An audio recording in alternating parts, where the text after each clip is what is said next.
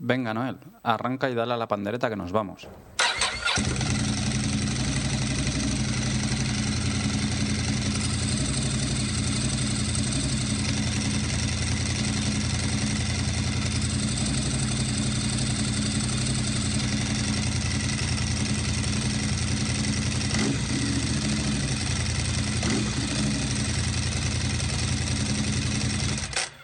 Estás escuchando Embrague en Seco, el podcast para los que vamos en moto.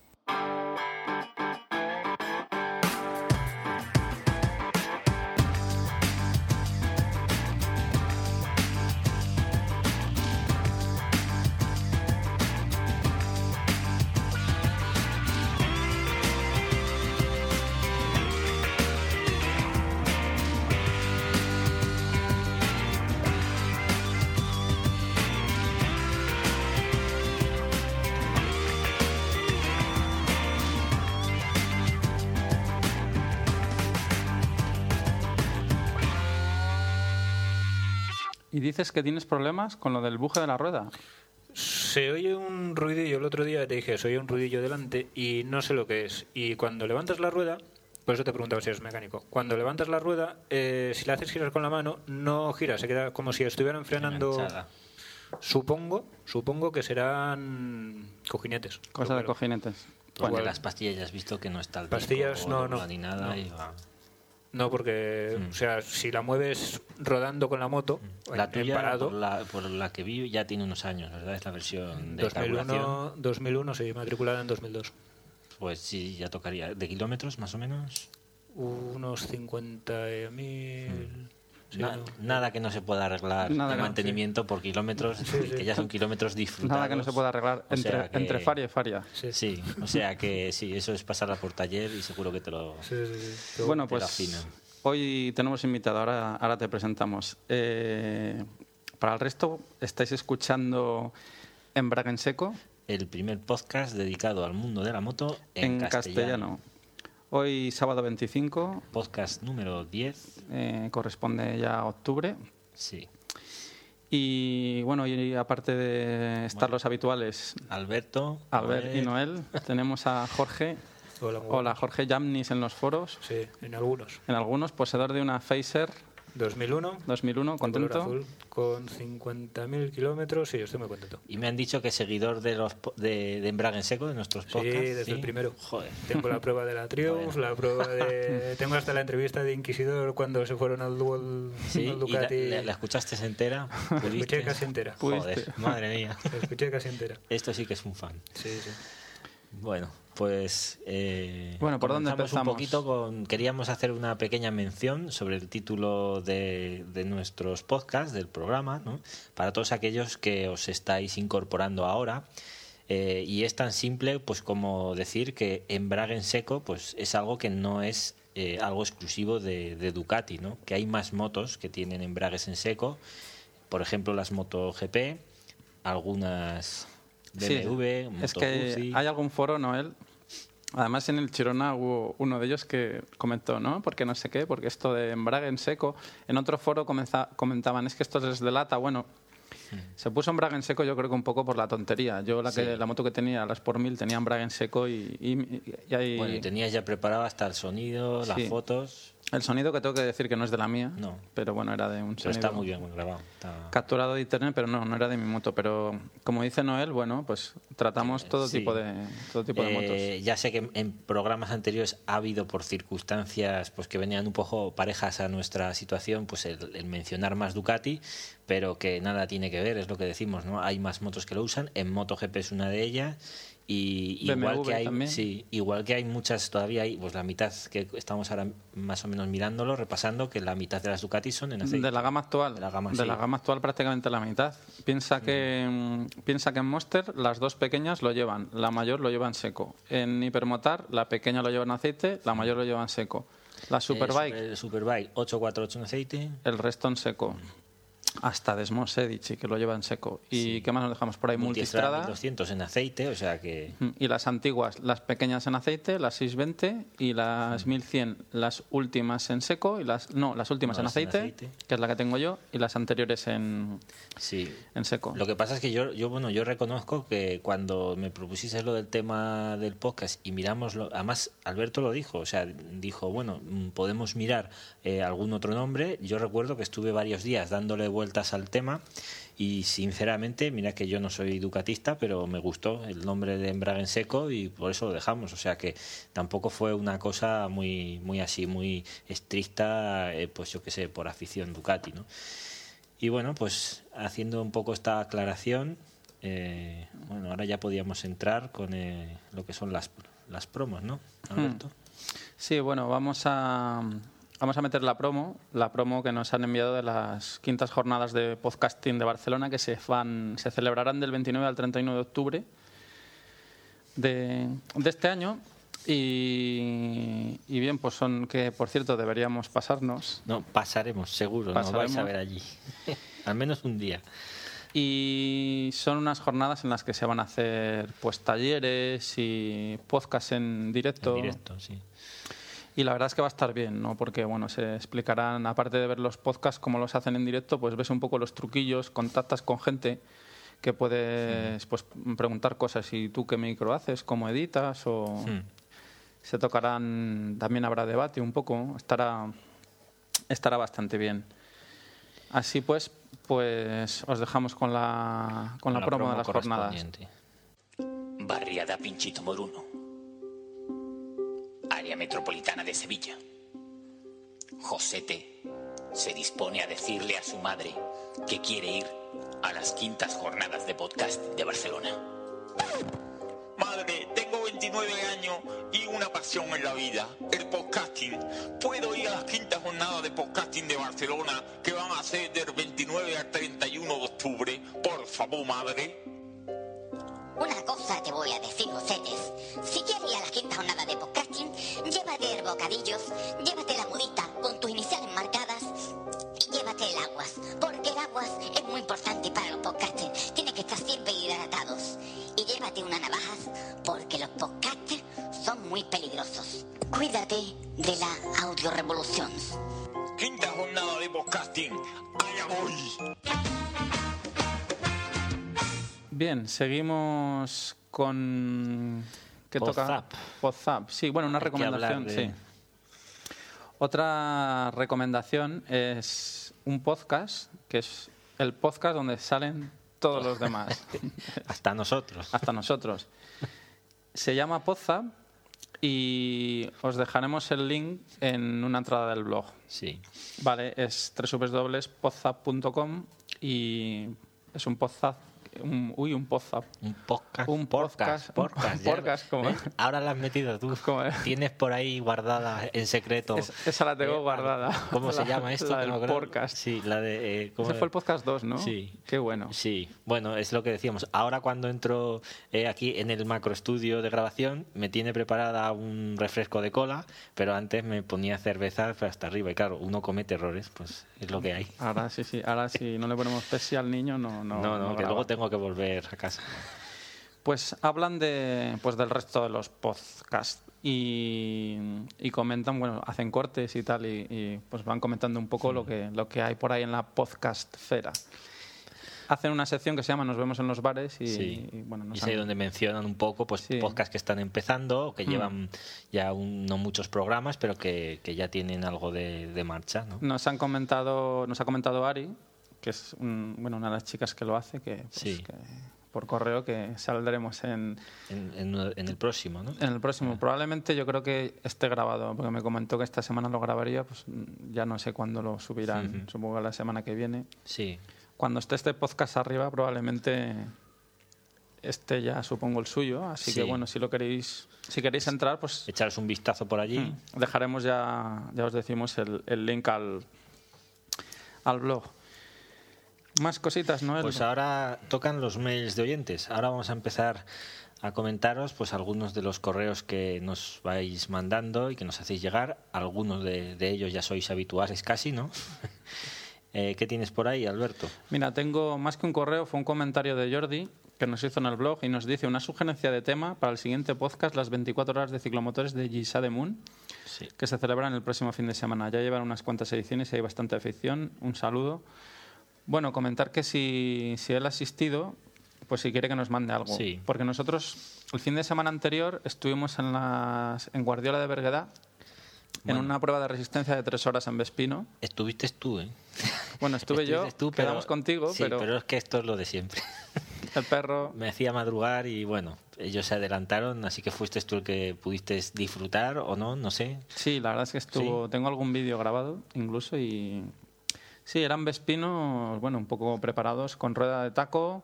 De taco, Sí, pero sí, sobre rueda- tierra entonces. No, no, era sobre tierra, no era asfalto. Era, era tierra. No. Bueno, era tipo medio dirt track. Tampoco había saltos y, y eso, pero. Era un poco simplemente circuito y ya está, ¿no? Y, y rollo resistencia, pero vamos, que andaban, ¿eh? O sea, Mm. tela como, como zumbaban los Vespinillos. Así que nada, Jordi, gracias por el comentario y si tienes algo de esto las 24 horas, sí que lo mande. Sí, comentarios, ya sabes, audio correo, fotos. Eh, según pude ver, es algo que, bueno, ya hace años que celebran, bastantes años que celebran allí en Gishademun.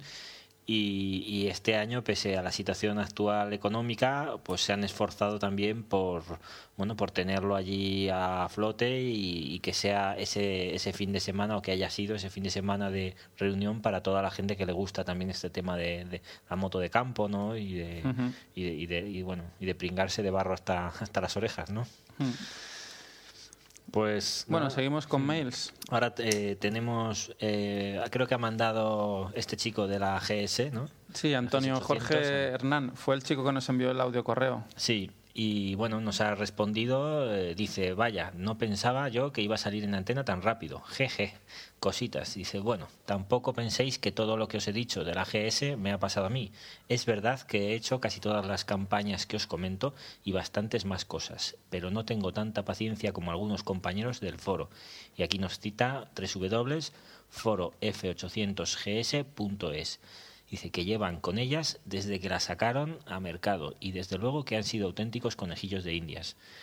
Luego nos dice, dice más cosas, mi amortiguador izquierdo, pues el viernes llegaba al taller el repuesto y el lunes me darán la moto con toda o casi toda la barra cambiada. A ver si así deja de escupir los retenes. Eh, la foto aquella de una moto con las pinzas de freno colgando y enroscadas en los radios de la rueda delantera no consigo localizarla. Bueno, yo supongo que la, la habrán hecho desaparecer porque, Sí, es madre que, mía. mira, lee, lee lo que comenta Dice, después. me parece que el usuario del foro la borró tiempo después de colgarla por consejo, entre comillas, del taller que se hizo cargo de todo, moto, ropa, etcétera. Lo que se me olvidó contaros fue la experiencia después del cambio de cable sirga del embrague que os dije en mi audio. Me dejaron los tornillos de la maneta floja, así como los del cubrepuño, y volviendo de ruta y al llegar por la autopista al atasco, fui a echar mano al embrague y la maneta no existía. Estaba mirando hacia arriba y bueno, casi me la pego. Menuda la que lié en el taller. Podríais hacer una minisección con estas cosas. Cuéntanos la pirula que te han hecho en el taller. Bueno, esto sería para, para hacer anexos a podcast, ¿no? Pero largos y es que tendidos. aquí, Joder. cuéntame la pirula. Si miras por los foros, sa- sale otro podcast. Sí, no, no, salió uno paralelo, pero, pero vamos, y, y- y ganando en episodios a este, ¿no? Y bueno, para acabar nos dice que ahora, bueno, una nueva noticia eh, de fiabilidad de BMW es el tornillo que sujeta el amortiguador trasero al basculante. Dice, de esta sí que tengo fotos porque hay bastante peña con este problema. Yo desmontaré los plásticos para verlo en cuanto tenga la moto. Os adjunto fotos. Bueno, Háblanos de esa foto. ahí va la foto, os, os la enseño. Increíble, podemos Madre- apreciar. Madre de Dios. O sea, Parece una moto china o algo así. bueno, China, es, que, es que se fabrica en China, las hace, Bueno. las hace Lonzin. Pues Loncín ese día no estaba No muy inspirado. Me parece que está en Lonzón, porque, madre mía, Bueno, la verdad es que da miedo, porque está el tornillo. Se, se ve en la foto que nos envía. que la Pues publicaremos. la parte, la parte de arriba del, bueno, pues del amortiguador al anclaje al basculante. Sí, Bueno, la parte de arriba no, la parte No, de abajo. ¿Qué la coño? Que es que sí, esto debe el- ser la moto dado la vuelta. O sea, debe estar hecha creo que desde abajo, ¿no? derecha, sí. Diría yo, ¿no? No, espera, mira, a ver. O sea, esto debe No, ser la parte lo de abajo. BMW lo tiene recto, está bien. Está hecha mirando desde detrás de la rueda. Desde detrás de la rueda. Sí. Bueno, el caso es que está doblado. O sea, Sí, la, la linealidad allí, no, o sea, está tan recta como un cordel en un Ah. bolsillo. O sea, una cosa... Mira, comen- eh, Sí, sigue, sigue, Alberto. mira, nos dice, os cuento lo más indignante de todo esto. El tornillo que llevamos ahí es un 175 por 120 métrica, 12 en dureza 10. El mismo tornillo comprado en una ferretería industrial, pero de dureza 12.9, lo más duro, cuesta la friolera de 2,55 2,55 euros. euros. IVA incluido. Madre mía. Dice, ¿por qué HBMW esta pirula? ¿Por qué si es por la pasta entre un tornillo y otro la diferencia es de apenas un euro? Muchas motos hay que vender para amortizar ese euro. Y en cuanto que unas cuantas te den problemas, lo ganado lo pierdes multiplicado por mucho en garantías, horas de taller, posibles sanciones administrativas. En vista de este nuevo problema, muchos usuarios estamos cambiando los tornillos por propia voluntad, pues no parece que vaya a salir una nueva campaña con esto, y por dos euros es mejor no arriesgarse a que tenga que cambiar todo el chasis, como le tuvieron que hacer al dueño de la moto de esa foto. Todo se ha dicho, de paso, que fuera de garantía, que es una reparación de las caras, aunque claro, desmontar y montar media moto, pues te pasa que luego todos son ruidos grillos, cables que antes iban por un sitio ahora van por otro, en fin. Que pobre hombre sí que ha dejado al santo Hop en zapatillas. Este le ha hecho a los de BMW una cruz en la lista de marcas como, como las aspas de un molino. Y poco más que contar, deseando que llegue el lunes para volver a montar en Morto. Por cierto, Noel, que tú en Triumph tienes mano, te dicen, te A ver. comillas. Oh. ¿eh? ¿Qué pasa con esa trail 800 que tiene Triumph tan escondida y que muestra poco a poco? Eh, mira que como tenga las mínimas aptitudes camperas, dice, que sea trail de verdad, hablaremos, sí. dice, y, no una, y no una trail asfáltica, dice lo mismo los de BMW se quedan con se quedan con, con la GS. Por ahora solo he podido ver los vídeos que van soltando con cuentagotas y parece que van a sacar dos versiones, una más rutera y otra más campera, la última con llanta de 21 delantera y demás. Dice, bueno chicos, ya corto, que me enrollo siempre demasiado. Un placer haber colaborado con vosotros. Y sobre el tema del Skype que comentáis, pues todo se puede mirar. Por algún sitio tengo anotado mi usuario de Skype. Dice, y otra cosa es conseguir un momento de tranquilidad para poder hablar. Con las dos fieras que tengo aquí en casa estaré aparte. Te debe tener... Fieras sí, tenemos hoy, todos. hoy he visto en un programa una mujer, bueno, un una matrimonio que tenía nueve, o sea que supongo que dos, no sé, después de ver nueve, yo digo yo que ya dirán que no Mm. es nada, pero sí, sí, no, nosotros que somos, bueno, tú no, no tú, tú no eres soltero, lo que pasa es que tienes una vida un tanto, joder, tienes lo mejor, tú eres como, Tengo lo como mejor de los los dos tricilíndricos de Triumph. Tengo lo mejor de los dos Sí, mundos. joder, eso no, eso no vale. Abajo tío. no rateo y, est- y estiro arriba que no veas, ¿no? O- Oiga. Sí, y, nos- sí. y ya acabando nos dices, un saludo, postdata, me tengo que acercar al trastero de mis padres a por mis cajas de tontociclismos. Hace años que no lo compro y tienes toda la razón, tengo ganas de releer alguna de aquellas pruebas. Ah, pues sí, eso es muy interesante, la verdad. Ver un poquito Pues nada, Antonio, lo de antes. pues gracias igualmente por el, Eh, por nada, el mail. decirte así por encima un poco lo de la Venture 800 de Triumph o Tiger 800, pues sí que es una realidad ya y bueno, realmente yo creo que sí que le han hecho lo poco que sé porque aquí he de decir que sí que es verdad que a los concesionarios a veces sabemos algunos detalles antes de tiempo, no todos, pero muchas veces precisamente para que no podamos medrar en la venta de unas u otras motos, no nos enteramos más que cuando ya es el día de, de la prueba o de la muestra oficial, ¿no? Entonces sí que... Mm, Y por el tema este que comentas de ventas, a veces los concesionarios os sentaréis los últimos. O sea, Sí, rollo... es real. Yo antes, mira, cuando estaba en el mundo de los coches, te lo comenté un día, sí que es verdad que a veces, bueno, entonces yo, por ejemplo, no estaba todavía internet extendido como ahora, pero aún así conseguías información de cosas que ibas y la gente de los concesionarios no sabían nada. Y yo siempre pensaba que era, bueno, digo, no sé, esta gente es que no se enteran o su trabajo tal, y decía, no, no, que es que nosotros nos enteramos los últimos y demás. Pero claro, no, no dejas un poco de pensar si es porque, yo qué sé, por mala formación o, o que no están por la labor o qué. Pero he de reconocer que una vez que empecé a trabajar en el mundillo de la moto, pues me pasó un poco a mí lo mismo también, ¿no? Te absorbe hasta cierto punto que estar pendiente de todas estas noticias, pues sí que se baja un poco el listón y a veces eres el último en, en- en enterarte, ¿no? Pero bueno, en el caso de, de esta Triumph sí que yo creo que será una apuesta muy dura, eh, sobre todo porque la calidad de fabricación en ese aspecto está más mirada que en el caso de tu F800. No, no quiere decir que no puedas perder algún tornillo, porque Triumph también tiene su Tiene particularidad en, esos- en ese aspecto.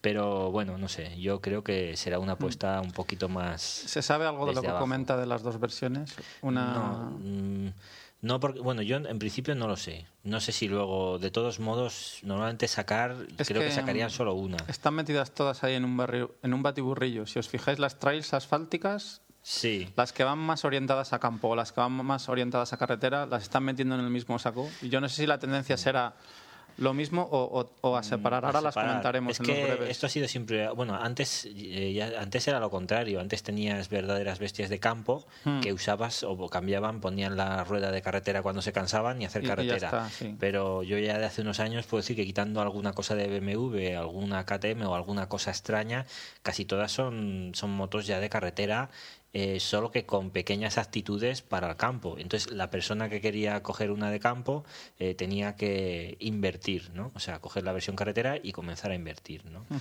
No sé, en este caso yo pienso que primero supongo que solo sacarán Una la, versión. la de carretera y esperarán a ver un poco. ¿Tú has tenido algo, Jorge, de campo? De campo no. Lo que ahora estaba pensando cuando decías que, que estaban tirando todas más hacia carretera en la, la Tenere de Yamaha, Hmm. que lleva rueda de 21, tacos. mm, De hecho, lleva el motor de la XC, pero más Sí. alta, un depósito un poco más grande. Y ha salido hace dos Ah, años. Sí, Sí, es breve. Pero pod- podría ser una, una opción. como sí, endurera. aparte. Pero aparte de eso, la XT. Y De todas formas, viene- la XT la han tenido realmente, ha sido yo creo una de las pocas que ha sobrevivido ¿no? Uf, al asfalto. Ha sobrevivido, pero. Sí, pero ahora mucho. tiene dos versiones, por eso. Tiene la, la R que lleva tacos y la X que es de Supermotar, Mm, que es de la que tenía Supermotar. Baldo. Baldo y. Sonda y la tuvieron. Sí, sí. y ¿no? eso, pero yo de montaña no he tenido nada. Bueno, para lo que, los que nos estéis escuchando, Bal- Baldo y Sunday son. Baldo y son dos compañeros Claro, es de que- un foro con los que Jorge, solemos Jorge, salir tú aquí estás hablando con Sí, nosotros, sí, pero claro. piensa que esto lo oyen. Esto lo son- oye- mira, esto lo oyen hasta en Hong Kong. que Sí, están allí. Hasta en su- Pekín y, y en Pocón. Me lo dijo Sí, el sí. otro día, no, no, tenías razón. Son. Baldo y Sonda y son dos compañeros de foro. Claro, pues que yo por eso te llamo salir. Jorge, no te voy a llamar Janis, porque eres Janis en los foros. Porque si me empezáis a llamar Paquirrin, Sí, No, quedará no, mal, no. quedará mal. apaga, como, como aquel día en tráfico, Sí. apaga y vámonos. Pues, pues eso. Seguimos con los mails. Eh, Sí. Val López. Exacto. Doctor Helios nos Para comenta, hola chicos, dice una pregunta rápida para que no os olvidéis de mí, jejeje. Hablando de motos clásicas, ¿qué podéis decir de Moto Gucci y de sus motores en nubes transversales? ¿No te quemas las rodillas con ellos? Siempre me han atraído sus diseños un tanto rancios. Este toque de exclusividad trasnochada es muy atractivo y con el último modelo V7 Racer han vuelto a conseguir una moto diferente. ¿Qué opináis? Albert, ¿no te la plantearías? Saludos desde el otro lado del charco, doctor Helios Val López. Bueno, ahora íbamos a comentar en, en nuestra nueva sección de noticias breves y demás, y vamos a comentar este tema, pero puedes responder tú por la parte que te toca. Bueno, por la parte que me toca, la verdad es que no las tengo muy por la mano las Gucci's. Sí, de estética, la última Café Racer, esta que han sacado, me gusta. Pero mm, creo que era más una moto de salón que al final se ha llevado a la serie. La V7, la que comercializaban hasta ahora, creo que es un modelo muy básico. No sé si son Sí. mm, 50, caballos, o 48 50 caballos. A ver, todo sería, todo sería probarlas. No es una moto que tenga mucha tirada. Aquí hay un concesionario en Gerona, hay concesionario oficial de Casa de Mon. Han hecho como una especie de jornadas Sí. de pruebas. Pues mira, estos días que he estado yo fuera, por, Mm. lo hicieron. Dime. De hecho, eh, tu amigo Hiperchevi, ¿te acuerdas que te comenté el otro día que había estado hablando con él? Un cliente que vino hace nada, hace mm, dos días, eh, mirando un poco las Truston y demás, y me dijo que había estado probándolo. No es el primero que viene en este Bueno, caso. Y Perchevi, el que le vendió la moto a Baldo. a vamos, a, vamos a marujear aquí. Y a dejaros ¿Sabes, ya. rollo, sí. el que tal, no sé quién es cuál. Sí, No, no, el que se casó con esta. ¿qué? Pues ese. Pues ese. Ahora, ese. ahora precisamente tiene una F800 que es. Sí, Tiene- exacto. sí, es- Entre- bueno, y otra de campo que dice que ahora la iba, la tenía ya vendida y entonces se estaba planteando eso, el tema de, es, eh, bueno, os hablo es una persona de, de unos 45 años de edad más o menos y Es la alegría de la huerta. Sí. No, es una persona, la verdad es que me dio la sensación de que sí que estaba realmente puesta en, las, en lo que decía, por cómo lo decía y porque tenía datos buenos, ¿no? Y entonces se fue a probar antes esta, esta Guzzi. Y la opinión, que fue un poco más o menos la que yo he recibido siempre en general de los que la han probado, pues Sí, que no le- era que era una moto muy pesada, con un motor escaso y bueno, que de calidad o de acabados, pues sí que est- está bien realmente. A mí Guzzi sí que me gusta en ese aspecto, pero claro, eh, yo por ejemplo cuando vi la breva y la probé, me pareció que había hecho bien comprándome el elefante o el mamut que tengo, porque aún así me parecía que era más fácil de mover, ¿no? O Yo sea, es que las Gucci- un poco extrañas. Ya os digo que no las he probado. Nuestro amigo Mandy, que lo tuvimos en el anterior podcast, me comentó el tema de la jornada de pruebas de, de Gucci aquí en Gerona. Lo que pasa es que yo estaba de vacaciones. Yo no sé ya Claro, si me lo estaba de vacaciones, Bueno, ¿eh? Yo, yo no, yo no sé si me, me lo llegó. Yo no sé si me lo llegó a comentar él o que otra persona fue. O sea, pero aparte de lo que me dices tú del, de Chevy, Sí. hubo otro que me dijo, joder, he ido a probarlas, tío, y aquella V7. Una castaña. Sí, que no le acabo. Los componentes, al fin y al cabo, yo creo que se dan la mano, porque Sí. son rollo siglo XXI, no pueden ser malos. Además, hay mucha industria auxiliar que los van compartiendo, sobre todo es en italiana. Te puedes encontrar componentes, yo que sé, puños de domino, yo que sé, o acervis, plásticos sobre todo, van un poco... Bueno, y aquí acabados yo re- reconozco que a, mí me gustan, al menos las gamas altas, o sea, están bien, pero como le dijeron a él, dice, bueno, pues espérate a la justo la que comentas tú, doctor Helios, eh, la- el modelo V7 Racer, y, pero claro, dice, bueno, ¿qué motor tiene? Dice, nada, el mismo, el siete y medio. Dice, joder, dice, ¿y la potencia? La misma, sí, ni un triste kit de, de nada, ¿no? Dice, pues hostia, es que 12.000 euros eh, por esa moto, eh, con ese motor... Pic- mm, pican. Claro, yo aún la veo lejos de la opción. Claro, es que para eso, si ya, si ya te subes ya de pasta y dices, quiero ya algo un poco así, porque además él me decía que sí, que bueno, que el sonido igual de origen sería muy bueno, pero él ya llevaba en mente los Arrow y que había visto un vídeo, cómo tiraba, cómo sonaba.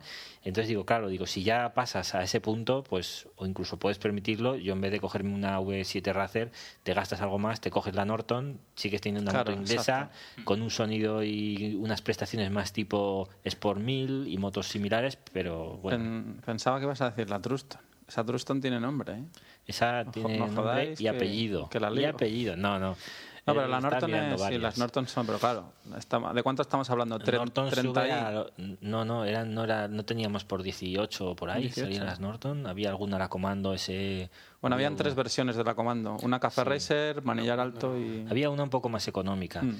Pero bueno, que a mí me parece también cara.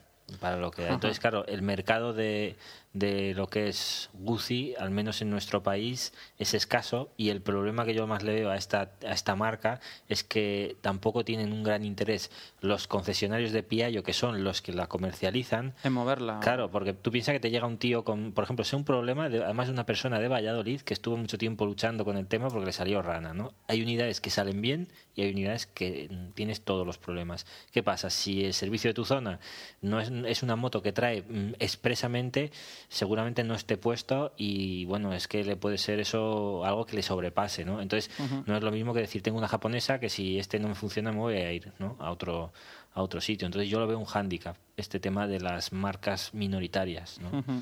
No sé. Comenta... mm, Bueno, mm, hay un chico que tiene... No sé si es una... Puede ser una griso. Una griso. Una Sí, griso naranja.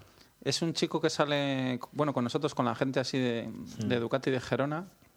Tam- no, sé, no sé cómo se llama, tío. Volvemos a lo Yo de los creo que lo he visto, El- mira, el yo lo he visto en la calle por- el- con la moto que El nick es naranjito.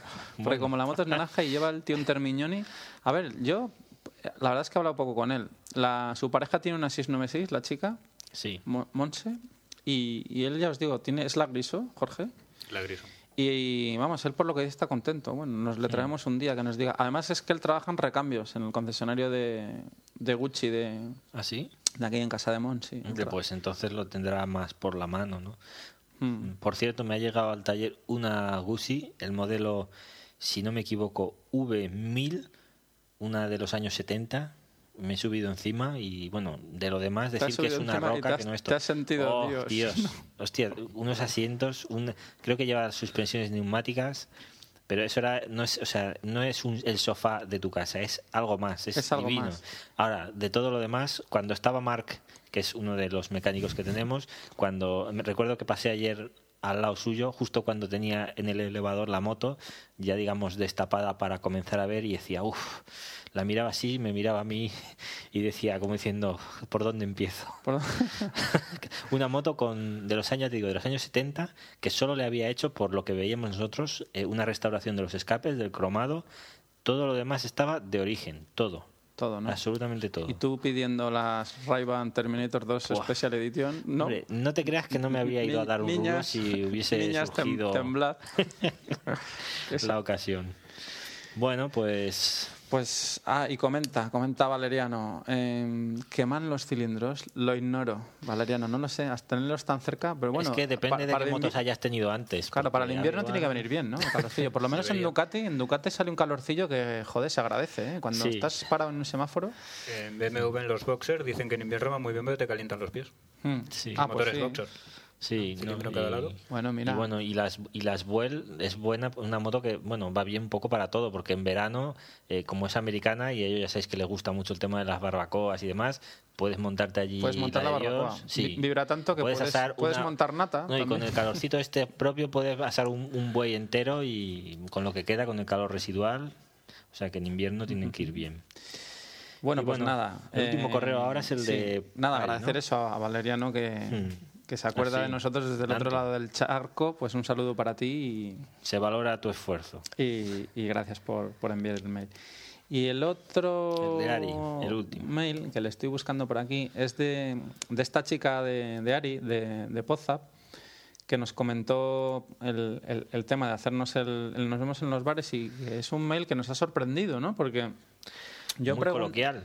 Sí, preguntándola por el tema de las motos y tenía, digo, claro, digo, oye, ¿tú tienes relación con las motos? Digo, Joder, pues anda, que si no llega a tener relación, este es el Sí. mail. Dice, gracias por la info, tal, tal, tal. Dice, nos ponemos en marcha y si todo va bien, este fin de lo grabamos y pronto saldrá el Nos vemos en los bares sobre embrague en seco. Lo que os acabamos de comentar ahora del tema de, de Poza. Dice, y soy usuaria de Suzuki de toda la vida. Mi padre fue director general de Suzuki España. Y claro, teníamos, aparte del feeling por currar ahí, simpatía desde siempre por todo lo que él rodeaba. Siempre he sido súper fan de Kevin's Fans, bebía Pepsi y fumaba Lucky, solo porque lo llevaba como el sponsor. Es que es así, Noel. Bueno, claro, es que lo que ves, mm, bueno, tira, es cierto, sí, sí. Hombre, si no, no, no invertirían. A veces me lo pregunto porque yo a veces digo, hostia, pero ¿para qué ponen tanto anuncio si yo no compro ni el 1% de lo que sale? Pero claro, por algo será. Bueno, esto ¿qué marca es esto que me has puesto? Pepsi. Pepsi, Pepsi, estamos viendo Pepsi. Ah, mira, ¿ves? Todo el sponsor me recuerda a un compañero del hospital, a, a Guillén, bueno, el de la... Sí, el de la Royal Enfield. El de la Royal Enfield que está allí en el hospital Y que está loco por y- la Royal Enfield. Y les dice a los compañeros cuando hacen las camas, ¡eh! Dice que se vea el sponsor, que se vea el sponsor, ¿sabes? En, en el logotipo logo de- de- el logo del hospital. ¿Qué más nos comenta? Dice, mira, tuve una moto con tres años, una Mecatenno, ¿te acuerdas? Sí. tú? Era la sí Dragonfly acuerdo, aquella. Dragonfly era la de Trial. Era la... mm. Dice, con sus ruedecitas, a los 12 una Puch Suzuki Condor. Qué tiempos, Puch ¿eh? ¿Os acordáis de la, de, la, de la Condonator? Estaba la Dominator, la Honda la Dominator, Sí. y después la Condonator, que era la Condor con el depósito así rojo. Es que parecía una Dominator, porque ¿no os acordáis? Yo no, la Condor la la Condor sí, pero La, Puch otra Condor y luego la Condonator. La Condonator. Pero- Ah, sí, hombre, sí, que era como la Gilera, la RC600. Claro, joder. Sí, sí, sí, sí. sí. No, yo esta no la Hay no que la poner una foto. Es, Sí. es que ¿Sabes cuál era la, la RC600 de Gilera? Sí. Lo mismo en 50. Qué buena, qué buena. Creo, bueno, no sé si la tuvo Jaime, el chaval del trique, la, la RC. Qué buena que era esa, una monocilíndrica bestial. Joder, qué tiempos. Bueno, pues nos dice, eh, a los 14 me compraron una moto de nena. ¡Ah! Una Lido Vario 49. Ah, Aún tengo yo una por aquí, por mi, por donde vivo, una mujer que lleva una. Dice, yo quería una de marchitas. Jejeje. A los 18 me pasaron una herencia, una Lido Vario de 79. Bueno, ya es algo. Bueno, esto ya es algo más. De hecho, ya comentamos en un anterior podcast que yo cuando corría, Sí. había un tío con una, con una Vario. Hostia, ¿cómo, cómo iba? O sea, tela, con su radiador de agua el tío se la había preparado. Y dice que a mis 33 añitos me conseguí comprar la Bandit 650 y estoy sumamente enamorada de ella. Esa es mi historia motera. Dice, bueno, no te cuento mi vida, que no es la que va a salir en el Nos Vemos. Dice, esto sería para vuestro podcast, no para el mío. En fin, que gracias nuevamente por todo. Un beso, Ari. Pues mira, ahora al final sí que ha salido en el nuestro. o sea, Qué curioso, sí ¿eh? Qué curioso. Es Yo- que la preguntas historia de la las gente. motos y, y te das cuenta de lo que dices tú, que re- realmente a, veces los tienes ahí, ¿no? O con la gente que, Hmm. que hablas. Sí, yo reconozco que, mira, hoy además lo he visto en un programa también en la tele, no sé qué les mm, preguntaban, no sé exactamente tampoco el nombre del programa, eran Antena Nova o algo así, y salía, bueno, unos moteros de, de Cantabria, por ahí, tipo custom, y les preguntaba, y como siempre, ¿no? Cuando me preguntaba a la chavala, que mucha idea no tenía, y esto de las motos, dice, bueno, es que es como un virus, dice, una vez que se te mete, yo reconozco que es verdad, que a veces con el tiempo ya es oír el sonido y no sé, automáticamente te pones en modo ¿eh? en modo, sí. No sé tiene es un- una afición o, o un- lo que decían una forma de vivir pues que yo creo que, que sí que tiene un algo en común para todos que no se puede negar no está ahí. Y bueno pues eh, ahora iríamos con nuestra nueva sección. Vamos ahora con nuestra sección de noticias breves. nuestra nueva sección al ralentí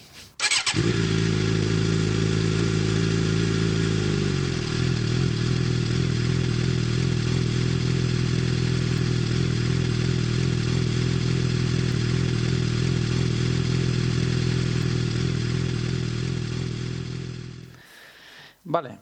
Eh, ¿Qué tenemos? Breves, breves. Ataque a Multistrada 1200, sí que están saliendo bastantes modelos que pueden ir un poco por ahí. Eh, Tuareg, Aprilia Tuareg 1200, que está, bueno, aquí estamos viendo unos bocetillos. Lo que pasa es que el primer boceto se ve más orientado a campo sí y este otro boceto es un poco más orientado a carretera, con rueda de radio, poco llanta de BMW-vista. 21, pu- puede ser esto, o, o 19, si me apuras. bueno Se parece sí, mucho a la 19. Yamaha que comentabas tú, Jorge, a la Teneré. Hombre, el aspecto también yo lo veo BMWista, pero sí que es verdad que tiene un poco la parte de los laterales más tipo Teneré, ¿no? Luego ha salido también, bueno, ha salido, está pendiente el tema de la, de la Tiger, Sí. que has comentado tú antes, que Sí, de momento que no han saben fechas ni... sí. Bueno, en principio ellos dicen que 800, que es una- eso ya es una realidad, y parece que sí que se lo están tomando en serio el prepararla como opción de campo. Y luego hay por ahí un comentario de estos así, de estos eh, un poco duros, que dicen que si la nueva Speed triple eh, saca el 1200, que esto todavía no se sabe nada eh, nada seguro, pero las revistas francesas ya lo han comentado, pues ese tricilíndrico 1200 también serviría para una siguiente versión de Adventure eh, 1200, o sea, o Tiger eh, 1200, que supongo que vendría a competir con estas que has nombrado tú. También, bueno, se puede sumar la Dorsoduro 1200, que también es una novedad. Lo que pasa Bueno, es lo que yo creo que es la lo, Dorsoduro es una sub- más supermota. es lo que pero- comen- sí, es que, sí. que también, bueno, lo que comentaba yo antes que el segmento, Pero que se dividía en dos, más tirando a asfalto y más tirando a campo, aquí casi que se divide en tres. Más tirando a asfalto, más tirando a, a asfalto rutero, asfalto deportivo, que sería la versión supermotar, y, y campo. Hombre, de lo último que hay, que conozca yo las comparativas que están saliendo por las revistas, bueno, se centran en BMW GS, que la ponen yo creo que en el medio justo del segmento. Y luego a partir de ahí tienes versión más deportiva, Multistrada 1200, la Tiger actual. Tiger, sí. Luego tienes la versión más campestre, que serían las Adventure de KTM. Tendrías la Yamaha, la Teneré, 1200. la Super Teneré. La Super Teneré, que estaría ahí entre dos aguas, casi que más tirando al... Más tirando a tierra. Más tirando a tierra. La Guzzi Stelvio, ¿no? que estaría ahí también un poco más tirando asfalto. Alguna vieja gloria, como la Varadero, que todavía va... Todavía aguanta. Todavía aguanta. Se las venden rápido, por cierto, porque el año pasado nos llegaron unas cuantas que no sé si tenían un año, dices, joder, pero bueno, sí, ahí está. Pero parece que es un segmento Que está, Bueno, que está está al alza. sufriendo cambios y movimientos Sí. ¿eh? por parte de las marcas. Que Yo no sé si es a el pastel BMW. a raíz del tema este multistrada, pero bueno, que va... Que parece que va cogiendo auge. Más breves. Venga, Motor- tenemos aquí otra noticia breve, otro comentario que es eh, bastante sorprendente y es bueno la, la posibil- bueno más que una posibilidad ya es una realidad que es la para el año que viene las nuevas MV Agusta eh, con motor 675 ahora cuando digo 675 todos os estaréis pensando Triumph. Street sí pues es lo mismo y bueno eh, realmente lo que han optado ya sabéis que es una marca No tiene nada que ver, no estamos hablando de compartir motores tipo No, los bueno, grupos de, saben- au- yo- de automóviles. o No, yo creo que esto lo hacen un poco como Bimota, compran y luego ellos tocan. Entonces sí que puede ser motor Triumph, ¿no? Sí, sí, puede ser motor Triumph, pero claro, mm, está por salir. Eh, todo lo que han montado, por ejemplo, la que había antes, la Brutal en 910, el motor no era suyo, ¿no? Y el diseño, pues ya sabéis de quién era, ¿no? Sí, de Tamburini. Entonces, en este caso, yo creo que es algo que podría ser una buena opción para aquellos que quieran una máquina mm, ligerita, más exclusiva. ¿Por qué? Primero porque el motor es todo un acierto, que es el fallo que yo creo que tenía un poco la, la anterior Brutale, ¿no? Que era, era una moto que se había diseñado para otro motor, para un bicilíndrico, para el de Ducati. Cuando se fue este señor, se llevó su proyecto y ¿qué metieron allí? Pues un cuatro cilindros que había y Mm. tuvieron que hacer algún apaño en, eh, para Bueno. poder, para que, que cupiese dentro bien, ¿no? Aquí la foto que estamos viendo en un blog tira más, bueno, se ve con carenado, más estilo deportivo, más No, no, tipo pero- Daytona. No, pero... La que tú dices es más es naked, ¿no? naked, naked, sí, con el frontal y todo eso. Lo que pasa es lo que pasa. Hay varias versiones. Hay eh, Esta no sé si correspondería a la R. En principio Claro. dicen que saldría versión 675 MV Agusta básica, que serían unos 9.000 euros. Y luego ya la R, un poco lo que hace Triumph con la, con la misma Street, eh, que podría ser quizás esta. Pero claro, Esto podría ser un arma de doble filo, ¿no? O sea, te podrían... 11.000 euros, por Claro, cierto, pueden dejar una moto muy redonda precio. O te pueden vender una Un Street- Frankenstein. O no, te pueden vender una Daytona súper hinchada a nivel de parte de ciclo y, y pagar la cara. No sé si me explico. No, pero Es que mejorar 11 una Daytona Sí, tiene muy es buena... Difícil. Es difícil. ¿eh? Ahora, eh, si salen por esos precios, ya te digo, 9.000 la, la, la base y 11.000 la R, eh, yo creo que puede dar mucha guerra. ¿eh? Mm. Lo que me sorprende es que esta marca yo ya la hacía casi, casi, bueno, mm, desaparecida. Desaparecida. La, Sí. la han comprado ahora hace poco los hermanos Castiglioni, dueños de Ducati, creo, y de todo lo demás. Sí, Y porque creo- antes pertenecía, me parece Harley. que a Harley, sí, ¿no? Pertenecía Era grupo. Harley Y, durante unos años, ¿eh? sí, y ahora tienen además la F4 mm, también nueva, ¿no? Que sacan versión, creo, que está por Bueno. Ducati fue, tuvo su época también americana con aquello del Texas Pacific Group. Si es que son como trileros. Se pasan las marcas como el que, ¿sabes? Como que te pasa, venga, las ruedas. No, ahora monto esta, ¿no? Tal. Sí. Bueno, ahora me vendo Y- esta y- marca. Y el otro día comentamos precisamente que, que el mercado de la moto aún se mantenía un poco más, digamos, con más personalidad, porque las marcas eh, no pertenecían todas a grandes grupos homogeneizados y sin embargo Ni sí que compartían- es verdad que Pero también, bueno, es lo que comentas manos- tú, tipo Bimota. Bueno, puede ser las, las dos pequeñas excepciones. Pero a lo mejor puede ser el futuro, ¿no? El- Es que son, yo creo que son dos enseñas italianas, estas marcas, MV y por ejemplo Ibimota, que bueno, no sé, es un poco la artesanía en la moto y, y que por lo que sea es como que no se han querido, ¿sabes? Eh, desprender o deshacer o dejar caer en el olvido, ¿no? Y yo creo que hacen bien, ¿no? Al que le guste, pues mira. Quizá puede ser el futuro, ¿no? Yo no, no sé, ahora no me imagino, es lo que comentabas tú en el anterior podcast, no me imagino una alianza en plan grupo PSA, ¿sabes? En plan Citroën, pero yo, yo qué sé, Por ejemplo, ¿qué se te ocurre? ¿Qué te viene a la un mente? grupo PS Hub, ¿no? Japo, Sí, sí. dos, dos marcas japonesas ahí. Venga. Aunque Bueno, también y comentaste... ya colaboran, y ya Sí, y es verdad secreto. que en el tema de scooters sí que hay los motores estos de Piaggio, Sí, están por ahí... en todo el grupo. No, pero hay, hay muchos motores. El, el Yamaha de XT lo monta la Derby, por ejemplo, la sí, con Ah, sí, Rieju monta motores de Yamaha. es Riejo verdad. monta motores de. Yamaha. Mm. Yamaha monta motores Minarelli. Bueno, sí, los Minarelli para los scooters de 50, esos Las- son... Sí, había otra marca, ¿cuál es esta? A ver si me acuerdo. La, la de la Recife. No, espera. Arrecife, Ap- No, Aprilia, no, perdona, no, calla, espera a ver si me acuerdo. Esta otra marca italiana Ah. que también monta Minarelli, bueno, Yama- Bueno, perdona. Minarelli y luego empezó a dices- montar Yamaha en los scooters. Ahora que dices Aprilia. Aprilia montó el motor de la Leonardo, del scooter aquel del 150, no sé si lo montó BMW. En el, Sí, puede ser, el BMW Concept, Mm. Aquel el que era un Concept, scooter... sí. C1. El C1 puede Desaparecido, ser. Yo sí. creo que el- la- las primeras versiones podían ser motor Podrían Aprilia Leonardo, Claro, diría, ¿eh? no claro, el semejante desarrollo de, de moto, no sé, con la pasta que se gastaron, Un poco pero sí podría ser. Pero vamos, que ya os digo que esta gente son, vamos, como trileros. Sí, sí, y ahora tienes una noticia que nos llamó a los dos la atención ¿eh? y, Ah, que, y que además lo comentamos eh, y, y habíamos llegado los dos a ver la misma noticia por partes separadas, que es, Alberto. Pues motor bicilíndrico, pero de coche. Sí, señor, oí bien. Es, es curioso. Además, mm, ¿dónde, dónde íbamos, Noel? Íbamos en mi coche, Íbamos en tu habíamos coche, ido es a, a comer algo, a cenar, Hmm. Y nos salió a los dos a la vez, ¿verdad? Comentando un poco Sí. esto, esta nueva sección que estáis escuchando, de que queríamos que tuviese todas estas noticias breves y, y cosas que salen por ahí o que están ahí al ralentí, ¿no? Y nos salió a los dos, pues que, que bueno, que Fiat eh, había que mencionarla por este nuevo motor. Cuéntanos un poquito, Alberto. Pues, a ver, es un, es un motor bicilíndrico de, de 800 centímetros cúbicos. De, 800 y pico, Sí. casi No sé si son 900. 850. Son- 900, Sí, ocho y 900. pico. Y tiene variantes de 65 hasta 105 caballos. Versiones de gasolina, diésel.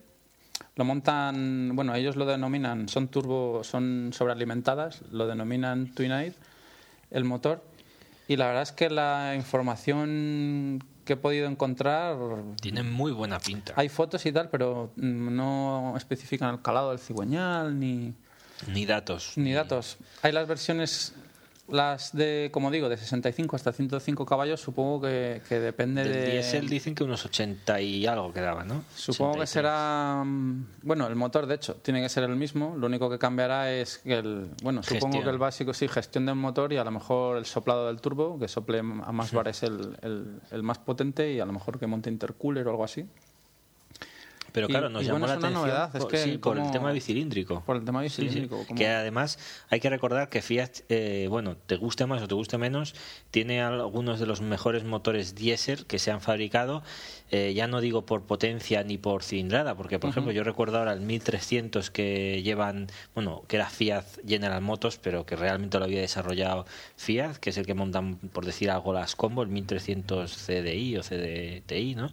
Y que son motores que eh, están pensados para no tener que hacerles nada de mantenimiento en por lo menos 300.000 kilómetros y que mm, un poco se cuentan como motores para hacer pues el medio millón tranquilamente, ¿no?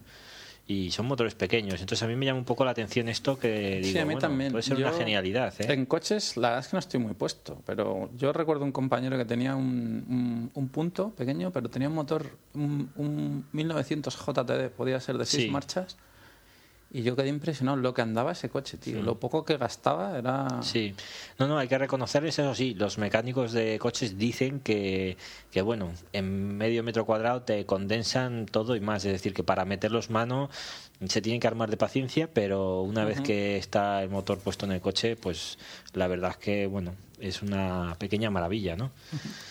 Más breves. Pues, a ver, podríamos ahora comentaros el motorcillo tema de... de... BMW que hay por Sí. ahí. Noel, dale. Bueno, pues hablamos de, de los nuevos V6 en moto. Bueno, V6 no, 6 en línea. Bueno, eh, Aquí lo tienes. Sí, pero me refiero a V por, por el. Sí, realmente, bueno, es verdad, son seis en línea. La claro, V- nosotros iba. la V, lo de los que pasa es que la mala costumbre, lo de sí, de, serie llamar de la- V la por cilindros, ¿sabes? De ponerlo por la denominación de cilindros y usarlo. por cierto, ¿la ves? Ha habido, No, ha habido un remake. había uno, Esto es un sí. off topic, ¿eh? Aparte. Yo no lo veo. ¿Tú te acuerdas de la serie esa de Sí, la del perfectamente. ratón? Con, con Diana. La, la Diana. Diana. Diana, Sí, estaba- y estaba en Valladolid entonces, como tú. sí. Y me acuerdo así de verla los sábados por la tarde. ¿no? Pues- Era, bueno, espectacular. Cómo se comía. Esa, esa que tenía una buena boca, ¿eh? Para comerse semejantes bichos. Para Claro, yo a aquella edad no pensaba en más cosas, pero no sé, ahora si se me ocurren pilla- unas cuantas que... un poco avanzado. Joder. ¡buf! Bueno, bueno, pues eh, os hablamos de eso, de- del nuevo motor eh, que ya prácticamente es realidad. Yo he visto fotos reales y ya se supone que sí que lo montarán las, las, la gama más turística de BMW. Modelos K1600 GT y K1600 GTL. Sí, Mm, es- Hablan de 160 caballos a 7500 vueltas. Pero que te los da... uf, Sí, bueno, ya bastante. ves, te los da ya a 1500, dicen que un 70%, ¿no? Del, Sí, sí. de, de- de la potencia par, está ahí. par motor bastante alto a, a solo 5000 vueltas. Y claro, esto te hace pensar un poco, es decir, veremos o volveremos a ver la guerra eh, seis cilindros que ya hubo en los 70 con, con el lanzamiento del, del seis cilindros de, de Honda, de la CBX. La CBX, bueno, y la, y la Benelli aquella, la, Sí, la, Benelli, Benelli, seis. la, la SE 6, sí. Mm. Eh, luego también tenías, bueno, las japonesas respondieron en- también las dos, Suzuki y Kawa. Había por ahí también incluso una La Verda V6 que para mí fue el mejor, el mejor, bueno, el mejor seis cilindros que se hizo, solo que era, no se llegó a vender, vamos, había dos unidades me parece. Que, que si iban solas, Pero- las no, no, arrancabas al ralentí. Pero busca, y- y ya, ya decías, ¿se veráis. va? No, no, busca una foto y verás. Es una moto no, sí, sí, sorprendente. la- la- Tenía los faros del Porsche 911 entonces. Oye, todavía corren y- con las La Verda, ¿eh? Poca broma. No, no, Porque- eh, sí, he visto una carrera Pasa que, que hacen, pero en bueno. España no tal, pero no tira, fuera- pero sí. Pues yo pensaba un poco esto, si podía pasar aquí lo mismo. Claro, yo creo que no, mm, dado el momento, pero, pero yo, mm, bueno, opto porque, joder, pues oye, que, que no sé, podían espabilar y yo qué sé, y, y aprovechar un poco este tipo de motor que, es bueno y- para y, todo. y arreglar los tornillos del basculante de las F800. Sí. Bueno, la Ver- verdad. que- ¿Verdad, Antonio? El Sí. chaval este que nos... Y luego después que saquen los motores de los cilindros que quieran. qui- los que quieran, ¿no? Lo que pasa es que reconozco que, joder, aquí va un poco. Son motos que yo no me compraría, pero que tiene que ser una gozada. Un motor nuevo, con esa potencia. Sabes que dices, mm, dos cilindros, ya sabes lo que te dan. Tres también, cuatro también. Pero es que con seis tienes todo lo anterior, ¿sabes? Entonces, mm, yo creo que sus 160 caballos pueden dar mucha guerra, ¿no? Claro, también es una moto que en la que va montada que es más pesada, es más grande, está pensada para, para hacer una conducción viajar sin sí, que tú no vayas muy estresado precisamente, que, que tengas siempre disponible Para potencia. y poner recetas, porque no creo que tarden mucho en incorporarse ¿no? a los cuerpos. Ya. Bueno, ah, y otra cosa que trae, eh, esto ya al hilo de, estas nuevas BMW, son temas de los faros adaptativos, que a mí me parece que esto se tenía que fabricar en masa, ¿no? Siempre se comenta eh, los avances de BMW, que a veces quedan ya oscurecidos o, o no saben más que los que los tienen en sus motos, pero yo creo que esto es de esas cosas que tenían que fabricar eh, pero a saco, o sea, todas las marcas para incorporar en gran parte de sus modelos, porque es el tema de entrar en curva por la noche, sabéis que queda siempre la parte interior, nos queda un ángulo oscuro, sin luz, entonces ellos por medio de un sistema parece de, de espejo y demás, lo que hacen es proyectar eh, hacia esa parte que siempre tengas un campo de luz y de visión por la noche, pues digamos similar al de un coche, ¿no? Que, que se lo digan a Mandy, que esta noche se van por ahí. Salida nocturna. Salida nocturna. Salida nocturna. Se van a, se van hasta. ¿Dónde era? Co- A Coyure. Ah, Yo la hice hace dos Coidares, años, sí. Coidares salía. O Coildares. Sí, pues, Cuidares, está- creo ah, que pues entonces ya sabes lo que os he dicho, a cero grados. Van a flipar. Pues salían, sí, uf, van, ya te digo, van a salir, bueno, eh, dentro de un rato cenarán y luego se van.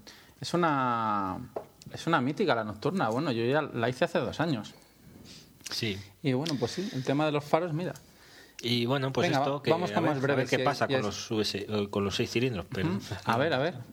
Acabamos con los breves. Eh, Italian Legendary Tour 2010 de Daines, la marca comercial de ropa para moto y accesorios. Bueno, pues hace todos los años suele montar este tinglao y hacen como una especie de rutilla. Este año creo que ha tocado Dolomitas, me parece, y se han llevado a Valentino Rossi, Giacomo Agostini, Kevin Swans. El año pasado a un chaval de, del foro de Ducatistas le tocó. Compró una prenda Dainés y tal, entró en Y le sorteo. y- el sí, viajecito. Hay un post por ahí, decía que acojonante, macho. Dolomitas es una de las que tengo yo Cojonante. ahí pendientes de, de hacer, ¿no? Y una cosa que me gusta a mí, aunque sea de cara a la galería y aunque sea rollo comercial, pero ver a Valentino en la calle, tío. O sea, Sí, tío. Y, con una, y con una moto, bueno, en este caso la foto que tienes tú aquí puesta, ¿no? Que no es lo, lo habitual, ¿no? no es lo habitual, con una, con una Super Teneré, con una 1200. Pues sí. Bueno, pues... Pues nada, ya damos por finalizada. Damos por finalizados los breves hoy. y ya nos metemos con con secciones más Bueno, con pues- las secciones habituales del podcast o sea De- no hay de- sección o sea sí, de momento marujeo continuo y comentario. Y bueno vamos con una que a ver un poco pelaguda Eh, noticias 4 Sí. han vuelto a sacar tú no sé si Jorge tú te acuerdas de mm, del reportaje que hicieron os acordáis del reportaje que hicieron en su día de, de moteros Sí, recuerdo uno hace tiempo, que pero que fue hace un... No lo vi. Están en, en YouTube. Si tú en YouTube entras y pones moteros, cuatro, te salen, pues lo está dividido además en cuatro partes. Pero eso sí, si tienes ganas de ponerte, decir, de, De mala que se vas a ir al gimnasio y te- ese, ese día estás un poco decaído, pues ponlo. Porque si, si quieres después, si te vas a dormir o te quieres relajar, no es recomendable. Y antes de coger la moto tampoco. ¿eh? Tampoco. Hmm. Han sacado otro vídeo ahora De, bueno, hablan de carreras ilegales y demás, pero sin fundamento, porque también es hay que decir que es más light. Mira, la verdad es que no sé ni en qué. No, Sí, es no este. recuerdo ni en qué. Es en un pueblo, creo que de Valencia. O, Bueno, lo que sacan es una, una ruta, es decir, simplemente al hilo de la carrera de Motorland, ¿no?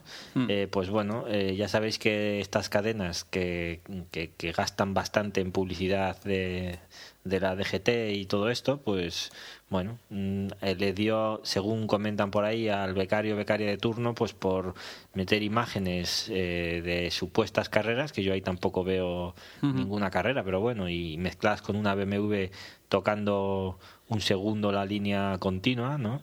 Pero nada, y, y gratuitamente pues nos ponen un poco, ¿no? Como esos seres extraños que cuando tú vas en lata tienes que intentar Tienes bloquear cuando te van a pasar y demás, ¿no? Porque lo único que generan es, es eso, ¿no? La gente que no tenga las cosas claras, pero...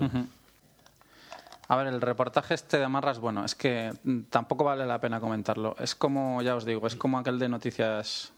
De- sí, de Aquel, bueno, no, de callejeros era, joder, no me salía. Era callejeros. Ah, callejeros. callejeros moteros. Pones callejeros Bueno, pero moteros es en la YouTube. 4, es lo mismo. Sí, es el canal 4. Bueno, de aquella me acuerdo que además salieron unos gilipollas con unas pit bikes de estas, unas motos de cross pequeñas, haciendo el gamba sin casco. Sí, lo vi. A ver, yo. mm, a mí lo que más pena me da no es el tema de que. O sea, gilipollas en la carretera. Y, y también. Y hay que hay que a ver, hay que reconocer una cosa. O sea, si tú te vas aquí a una ruta a las que hacemos nosotros, Jorge, y nosotros. O sea, mm, nadie está libre de pecados. Y eso está claro. Que lance. O sea. El que no haya hecho, el que no se haya hecho un recto, O que no el que no haya hecho una estripada no- donde no debe, o, sal- o se haya saltado en la continua, que tire la primera piedra así. Eso yo creo que lo reconocemos todos. Y sales, yo he salido, pues eso, por las típicas de Tosa y tal, rutas que tenemos aquí, y hay, hay domingos, tío, que llegas a casa y, y- y piensas, joder, es no me extraña que nos controlen, tío, porque es que te encuentras a cada gilipollas. O sea, Sí, sí, mucho. Pero muchos, muchos, no sé, pero es una minoría, tío. Yo es que no veo más, eso te iba a decir, yo no veo más que cuando vas a un ministerio a hacer unas gestiones. No veo más gilipollas que allí, con Sí, perdón. O sea, claro. me refiero que es lo normal o que en una comunidad de vecinos, De- ¿entiendes? sí, o sea, sí, sí. es que no es más. Es lo que yo no entiendo y lo que esta vez sí que, bueno, de reconocer que el, reportaje es muy light, por suerte, porque es esto que a dos dedos de frente que tengas te das cuenta que no tiene ni pies ni cabeza, o sea, no viene por nada, ¿no? Simplemente es un poco meter cizaña. Y eso es lo que a mí me parece que, que un- ningún medio tendría que hacer. Es decir, eh, yo sé que una, bueno, la mayor parte de la gente que nos conoce, ¿no? A nosotros, familiares, amigos, yo sé que cuando vean una moto se van a acordar de mí. Y no se van a acordar mm, por nada Claro. mal, aunque vean al pavo hacer algo un poco extraño, pero bueno, dirán, hostia, y se acordarán de nosotros, ¿no? Pero parece que somos seres que han aparecido de repente desde otra galaxia y que, no sé, o sea, como que quisiesen aquí que- canibalizar la a mí lo que más o algo. a mí lo que más pena me da es que la gente que hace estos reportajes igual este que el de callejeros es gente joven tío o sea Sí. es lo que más lo- bueno no me da pena me da miedo tío porque es la gente se supone que es la gente son las nuevas generaciones o sea son la gente que está saliendo ahora de las universidades o sea, la gente que va, entre comillas, a, a gobernar este país, ¿no? Bueno, yo creo que Pues les dan un si, guion, ¿eh? si sale este tipo de gente "Toma, lee". y, y- y- y hace este tipo de artículos, ¿sabes? En, ca- en cadenas de uso, digamos, de visionado público, pues tú imagínate estas mismas rémoras en un ministerio. o- Sí. Sí. Pues mira, esto Eso pasa... es lo que me parece grave. Dime, dale. ¿Sabes qué puede ser también? Que si no lo hacen así no venden. Bueno, aparte de eso, ¿no? Pero Tú cuando hacen en el Gran Premio de Motorland no lo vi, pero en Jerez mismo, Mm. cuando Bueno, salían, en, el, Jerez, cuando salían en el ves. telediario, ¿qué sale? Tíos a fondo, quemando Sí. rueda, pe- cruzando no, cruzando válvulas, Claro. eh, cortando encendido. Con las ¿Qué es lo que trompetas. eso? Si ves a 20.000 tíos que van sin salirse de, de las rayas, sin acelerones, sí, sin- eso no vende, desde luego. Por cierto, que ¿Qué vas a Motorland fue un Dale, ejemplo, Noel. fue un ejemplo, No vi, no vi nada. un ejemplo de cómo, o sea, un sitio que no tienes autovías y demás, y estaban flipando de la agilidad con la que salían las motos, se podía circular, o sea, fue una cosa perfecta. Yo reconozco y también aprovecho para decirlo que para mí Motorland supera por decir algo, a Montmeló totalmente. O sea, es un circuito que en su primera en su primer Gran Premio eh, ha Ha sido dejado listón muy un alto. 10 por circuito, por cómo lo han montado y demás. Y es un poco lo que dices tú. Salen 20.000 motos y perfecto. ¿Y qué te ponen? Que esto es lo que había que hacer hincapié. El que no conoce el tema de las motos eh, lo verá y dirá, hostia, que vienen a por nosotros, cierran la puerta. Pero eh, esto es, lo, esto es la otra fiesta de la moto. Es decir, hay que hacer una cosa clara y es, cuando tú llegas a un gran premio o a cualquier concentración, hay gente que se desplaza con su moto y hay otros que aparte llevan eh, sus remolques y llevan motos solamente para hacer Para este, este paripé que no tiene ninguna historia de, de ir por la carretera ni de nada, que de hecho los ayuntamientos ya te acotan algunas avenidas o dan por supuesto dónde se va a hacer y que es pues la tontería de que les guste pues de dar a fondo, ¿no? Pero que no lo extrapolen a lo otro. Es que no sé, tú dices, quieres hacer un distintas. reportaje cojonudo y vender. Hostia, pues coge la cámara y vete a grabar cómo, cómo trabaja un privado, tío, un tío sin medios. Cómo se corre el CEP o. ¿Sabes? Sí, cómo se busca la vida, Cómo se busca para- la vida. O, o vete a carreras de chavales para que veas ahí los padres, que también es un punto muy polémico. Hmm. Aparte, bueno, yo esto lo empecé a investigar a raíz de leer el, el libro famoso este del padre de Jorge Lorenzo, de Chicho Lorenzo. Justo te lo iba a comentar ahora porque viene un Pues poco eso al se le leí y tal. Y, Mm. y, hostia, pues vete a un sitio de estos, tío, y indaga. Que eso me parece a mí más, no sé. Sí. Que puedes sacar más Eh, jugo, pero. La cosa es clara y es, hagas lo que hagas, eh, no lo hagas para enfrentar a la gente, hazlo pues para que haya un vínculo o, o incluso una unión o un acercamiento. Porque, por ejemplo, el tema de la moto, porque les ahora parece que menos, pero bueno, pues mira, les interesa o les ha interesado. Eh, pero, por ejemplo, luego te sacan otros temas que a mí me parecen gilipolleces, en los que, digamos, que intentan que simpatices eh, con lo que hace esas personas, con sus hobbies o lo que sea. E igual para mí no tiene interés, pero bueno, lo veo, pues vale. Entonces es un poco lo que yo digo. Por lo menos, eh, sabes que si, si te centras en lo negativo, mm, solo generas eh, negatividad. Intenta sacar lo que dices tú, ¿no? Otras cosas que sean positivas. Sí, además con un rigor, mm, con un rigor de, de insuficiente bajo. Porque sacan un guardarraíl y resulta que con unos restos y son de coche. en el vídeo, para decirle al tío, oye, macho, no tienes ni puta idea, tío. Tú has ido aquí a. Y la BMW esa es lo que te digo, de faro redondo, imaginaros, dices, jo, que BMW, o sea, para ir tocando rodilla, ¿no? Claro. Pues no es precisamente. No es pero bueno, precisamente. ni el tipo de piloto ya lo ves, que es nada. Pero bueno. Pero pues bueno, eso es lo que hay. No, Bueno, tampoco hablan del tema de los guardarraíles, ni de la seguridad, ni del equipamiento. Que el tema del equipamiento, yo este verano, allí en Valladolid, Susana y yo, nos hemos hartado de ver hawaianos, tío. Es acojonante. Acojonante la cantidad de gente que hemos visto. Susana me lo decía. Es que cada vez que pasaba uno me decía, mira, mira. Sí, es O sea, verdad que no hay este ni tema un nunca te ha puto hecho tío, mucha no he visto gracia. ni un puto tío verlos equipado en. Valladolid. Eh, y seguro que a lo mejor lo escuchará gente que yo soy de allí y dirán, coño, pues, pues vale, a lo mejor serán una minoría, pero yo me les encontré a todos juntos, tío. Porque en manga corta, en manga corta, tío. Hawái en Valladolid. Hawái, tío. Claro, estuvimos en Asturias y en Asturias, en cambio, la cosa se invertía. Claro, yo le comentaba a Susana, digo, bueno, es que ahí llueve. Digo, hace más frío, hace frío, hay digo, más curvas. y Ya es- sales de ruta, digo, con sol, digo, y se te gira el tema, digo, en cuestión de minutos. Digo, y ni que sea por eso, digo, Sí. bueno, vamos a y el pensar tema que, de curvas, que quieras que no, cuando no hay curvas mm, parece que no tienes riesgo. Que no hay peligro, sí, sales con la moto, pues mira. Pero no, era acojonante ver señorones con sus BMWs, con sus RTs, con zapato castellano, Ah, sí, pantalón de mocasín, pinza, casi, mocasín, bueno, no, no, mocasín, no, no. mocasín, dice, Aquí los ves también, ¿eh? Por y eso. camisa, tío, que dices, pero, pero ¿dónde vas? Joder. No sé, eso, mira, el de cuatro podía ir a grabar, tío. Vete un día a una ciudad de estas y graba, tío. Pero grabar para, para decirles a ellos mismos, decirles, hostia, mira, no, no, no para criminalizarlos ante nadie, simplemente para decir, mira, para educar, opciones, luego, ¿qué opciones tienes? Zapatos que existen eh, de rejilla o de calle, eh, chaquetas eh, ventiladas, porque habrá gente que no lo conozca, ¿entiendes? Mm. Entonces, un poco dando opciones, no diciendo, hostia, tal, generando algo, lo que yo digo, negativo. No sé, céntrate tú en lo, en lo que veas positivo y potencialo. Claro, es que hay- hay- hay que cosas- estamos, que estamos en el país que tiene actualmente tenemos un buen número de pilotos eh, tanto en 125 como ahora en MotoGP que es que hemos tenido una trayectoria sin ningún apoyo por parte de los gobiernos de turno en tema de motos, que bueno, hemos, aparte de Montesa, Bultaco y demás, ha habido eh, yo creo que mucha tradición y nos lo hemos currado todos desde, desde nada, ¿no? Entonces, no estamos hablando, yo que sé, de, Dinamarca o por ahí, ¿no? Donde, por cierto, tengo que hacer un breve comentario. Te había dicho, se me olvidó, que era... Dale, dale. Sí, bueno, no lo he traído, se me ha olvidado el DVD para que lo veas. Eh, me mandó Sí. el otro día un amigo de allí. Me lo has comentado por aquí, perdona, ¿Sí? Noel, que te interrumpa. Hostia, pues no me acuerdo. decías que era un... A ver si lo tengo. Sí. Eh, Peter. Sí, Peter. Mi colega Peter, que me ha... Sí, un DVD que te mandó, Sí, que tiene una ST4 ABS exacto.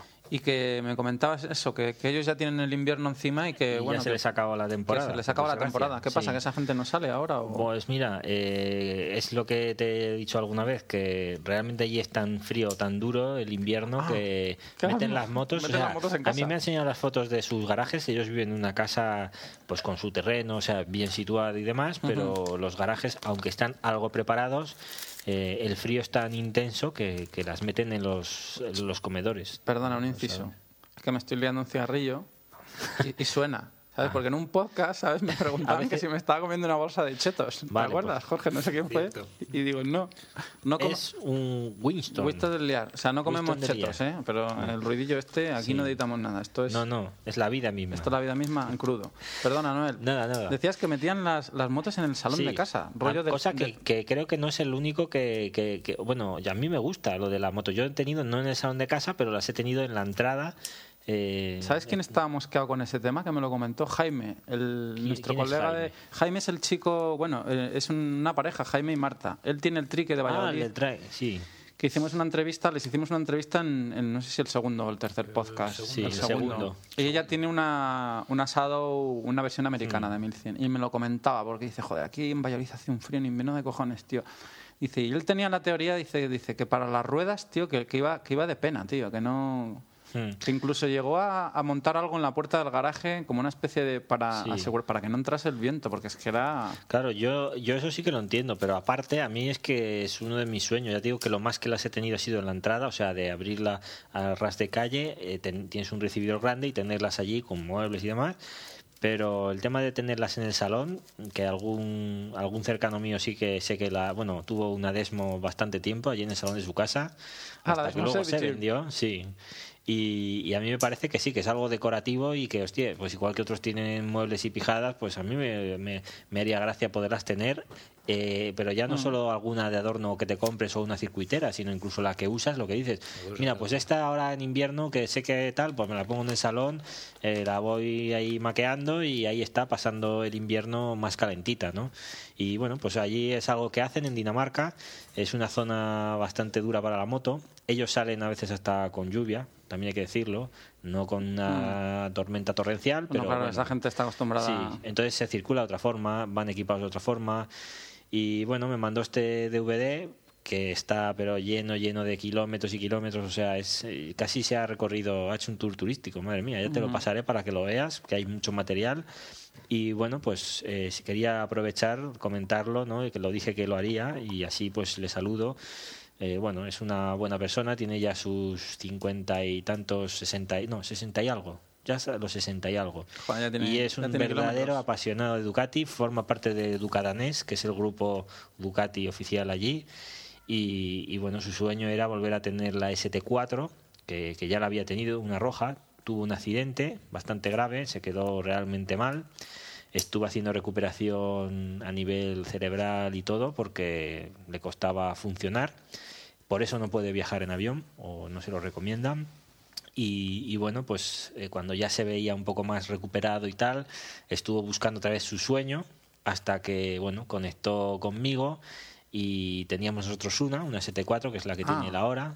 Fue el que tenías ahí en la recámara estas vacaciones que me dijiste, Sí, coño, exacto, que me había dicho sí. que tal y no pude ir. Pues empezamos a entrar la relación y oye, son esas cosas que salen y bueno, a veces, claro, vas preguntando o te va preguntando, van saliendo más cosas, vas hablando, vas hablando, vas hablando y al final, pues bueno, entablamos una relación bastante maja, ¿no? Mm, También hay que reconocer que para comprarte una moto sin verla, solo con las fotos, vídeos o lo que yo hacía o le decía, cuando vives en Dinamarca, pues hay que tener huevos también, ¿no? Pero bueno, mira, confió en, en mí y en, y en la tienda y, y se llevó una ST4 que estaba realmente muy bien, 5.000 kilómetros y perfecta. Y bueno, es su sueño. Por eso cuando llegó, pues bueno, me iba radiando un poco todo lo que hacía, cuando lo descargaba, fotos, de todo. O sea, y se ha hecho salidas, se ha hecho ya, ya no sé si, no sé cuántos kilómetros, ya a los 10.000 ya, ya los ha hecho, y ya- pero a nada, ¿no? Allí A que ver es más si pequeño. subimos alguna foto Sí, tengo blog fotillos y ya os la pondremos. para que la podáis ver. Tú, Jorge, ¿dónde metes? Tú no metes la, la Phaser en el salón de casa, ¿no? No me dejan. Si No no, te si no te, te echan, no Ahora, sí. ahora que te estás buscando casa y tal, ¿lo tienes, pre- No, lo, lo tienes es- previsto está- el huequecillo en- de la moto? en- sí, sí. Ya lo tengo- lo- yo entré en la casa y ya te digo, estamos buscando. Lo primero y- que buscaste fue... No, Rampa entré y lo vi. acceso. Vi la moto y el caballo al lado. El Sí. caballo no entrará, porque no habrá. Pero la moto la vi y estará. estará ¿Sí? La moto estará. ¿Y cómo era más o menos o cómo lo tienes? O sea, ¿dónde la metes? ¿De de casa? ¿Dónde la meterías? Mm, ¿Dónde la metes ahora? Ahora la dejo en, la, en el garaje. Ahora tenemos un garaje, está lleno de trastos, pero la moto cabe todavía. Y no, en la, en la casa, si nos la compramos al final, va en la cuadra. Pero la cuadra está al lado de la puerta. Pero ya Que te digo da, o sea, abres y... Sí, sí, la ves. Yo creo que hay que tenerlas cerca, siempre he dicho. Sí. que hay, Es eso que aunque tú estés, lo que dices tú, que la tienes en un anexo, pero que abras la puerta Y está. antes de ir a dormir y la veas allí. Sí. ¿eh? Porque eso un invierno de esos duros mm, ayuda. ¿eh? Sí, tío. Sí, yo la he tenido, este- el invierno más duro que he pasado, por ejemplo, con la Yabusa, que fue este último, mm, que estuvo, de hecho, fue de las pocas veces que, bueno, perdió, aunque la suelo cargar, perdió la batería, o sea, dio un bajo terrible, ya heladas y demás. Y, y no sé si estuvo seguro, un mes seguro, sin cogerla, o dos, uno o dos, fíjate. Y para mí ya fue. Y bueno, lo que dices un poco tú, cuando no la tienes justo en un sitio que yo la tenía a 80 metros, no estaba en la misma casa, el tener que desplazarte, sabes que hace frío, que claro, dentro igual estás a cero grados, fuera estás bajo cero, pero es que dices, bueno, cero grados, por muy garaje que sea, la moto está sufriendo. Doble manta, tapando las ramer, los escapes, pero el, eh, lo que decís, el neumático está bajo, está sufriendo, ¿lo ves? O sea, es que y yo por eso, aún, hela- aún helando, he sacado la moto. O sea, ahora, luego con el tema de la sal, Ah, bueno, sí, rápido sí. a limpiarla y Yo me acuerdo con, la, ¿no? con la Bandit, un invierno, se me ocurrió la felicidad de irme a Bailfogón al Bikers. Lo tuyo con el bike Nieve es- había, es- cuando me vieron llegar dijeron, pero de este tío, ¿de dónde, ¿De dónde sales? ¿de dónde sales tú, chico? Y sí, sí, vamos. Lo que pasa es que, bueno, este invierno pasado ha sido jodido aquí también, ¿eh? Mucho. Sí, lo Hostia, durito, tío, sí. y- Febrero, marzo, las nevadas aquellas. Uf, sí, tío, fueron, ya y- te digo, sí, dos meses que, que, que bueno. ¿no? Entonces yo por eso sí que creo que es una cultura que aquí falta un poco, que joder, los constructores piensen que, por ejemplo, si vives en un piso también se puede hacer, coño, un montacargas, un buen montacargas, que se decía yo Alberto, que, que no solo el tema chalet, coño, que yo he visto bloques y he vivido en bloques con dos, tres ascensores y algunos montacargas, pues tú piensas en decir, vale, pues ya que meto algo, que quepan los dos, vamos a poner, no te voy a decir tres metros, pero mm, que haga dos y medio, que, o que la puedes meter un poquito inclinada y te subas la moto a tu apartamento, ¿no? A pasar el invierno. Aparte sería más seguro, que no te la roban. Bueno, Eso sí, seguro. pues ahí queda eso. Co- Constructores, po- poceros, poce- poceros del mundo. Poceros. Hacer los apartamentos como Dios manda para que entren las motos, porque si no... Aquí nos tenéis ahí sufriendo. Bueno, vamos con otro... Entramos con lo de los foros. Bueno, podrías comentar eh, Antes lo de lo de, de tu, tu aventura literaria eh, con el libro de Jorge Lorenzo, bueno, del padre. Solo quería... Al final metemos O- lo, de, lo de los foros y dejamos eso ¿Sí? para... Hmm. Vale, pues pues venga, entramos con los foros. Vamos con la sección... Mm, ¿cómo eh, ah, bueno, habíamos llamado ¿Cómo la vamos a llamar? Sí. Hombre, la podemos llamar... Este post sin fotos no vale nada. sin fotos no hay post, ¿no? No, no hay post. Bueno, pues sí, es una sección que había pensado Alberto que podía ser interesante y que era comentar un poco, a grosso modo, estos posts fijos o que tienen un gran número de visitas y que en cualquier foro de motos pues Sí, el que sea. alguno, ¿no? Exacto, no hablamos de uno en concreto, da igual. Eh, entonces, eh, hoy habías pensado tú comentar el de... Sí, hoy había pensado comentar un, un post que se titula Pasadas de, de espanto. Ya es un título... Es un título sugestivo. Y es el típico post pues que habla de que cuando tú vas con tu moto tranquilamente por tu carretera favorita y de repente te pasa, yo que sé, por ejemplo, te pasa un macarrilla con un vespino, ¿sabes? Te arranca las pegatinas y tú, con tu orgullo dolido, intentas abrir gas detrás de él y ves que no hay manera de engancharlo o, o algo así. Y yo, claro, aprovechando que hoy hacen unos compañeros la nocturna, pues yo me acuerdo que nos pasó algo parecido hace dos años cuando yo hice la nocturna. Hicimos, bueno, pues una salida nocturna que el tema consistía en ir a, a la Seu d'Urgell, cerca de Andorra, para los que, bueno, para No que os ubiquéis, y era ir a cenar, ¿no? En teoría esa, noche había luna llena. Total, que quedamos, nosotros me acuerdo que salimos a las a las 6 de la tarde. Fuimos dirección, fuimos tres personas, dirección Colla de Tosas. Al hilo de lo que comentábamos antes de quién no se ha hecho un quién no se ha hecho un reto o algo, yo me acuerdo que en la curva famosa de la Collada, esta que hay antes del hotel, la de derechas, nos salimos los tres. O sea, además que salió el primero y, y- y no íbamos fuerte, pero se salió el primero y, Y nos salimos los detrás. dos. Pero bueno, aparte de ese susto total que llevamos allí, toda la gente más o menos de Ducati, alguna Aprilia había y cenamos. Y en esto que según estamos cenando, un eclipse. O sea, algo acojonante. O sea, se supone que esa salida era nocturna y no, bueno, y con luna llena, ¿no? Entonces, bueno, que se va a ver todo de puta madre, qué tal, qué cual. Total, que un eclipse de tela, no se veía un clavel.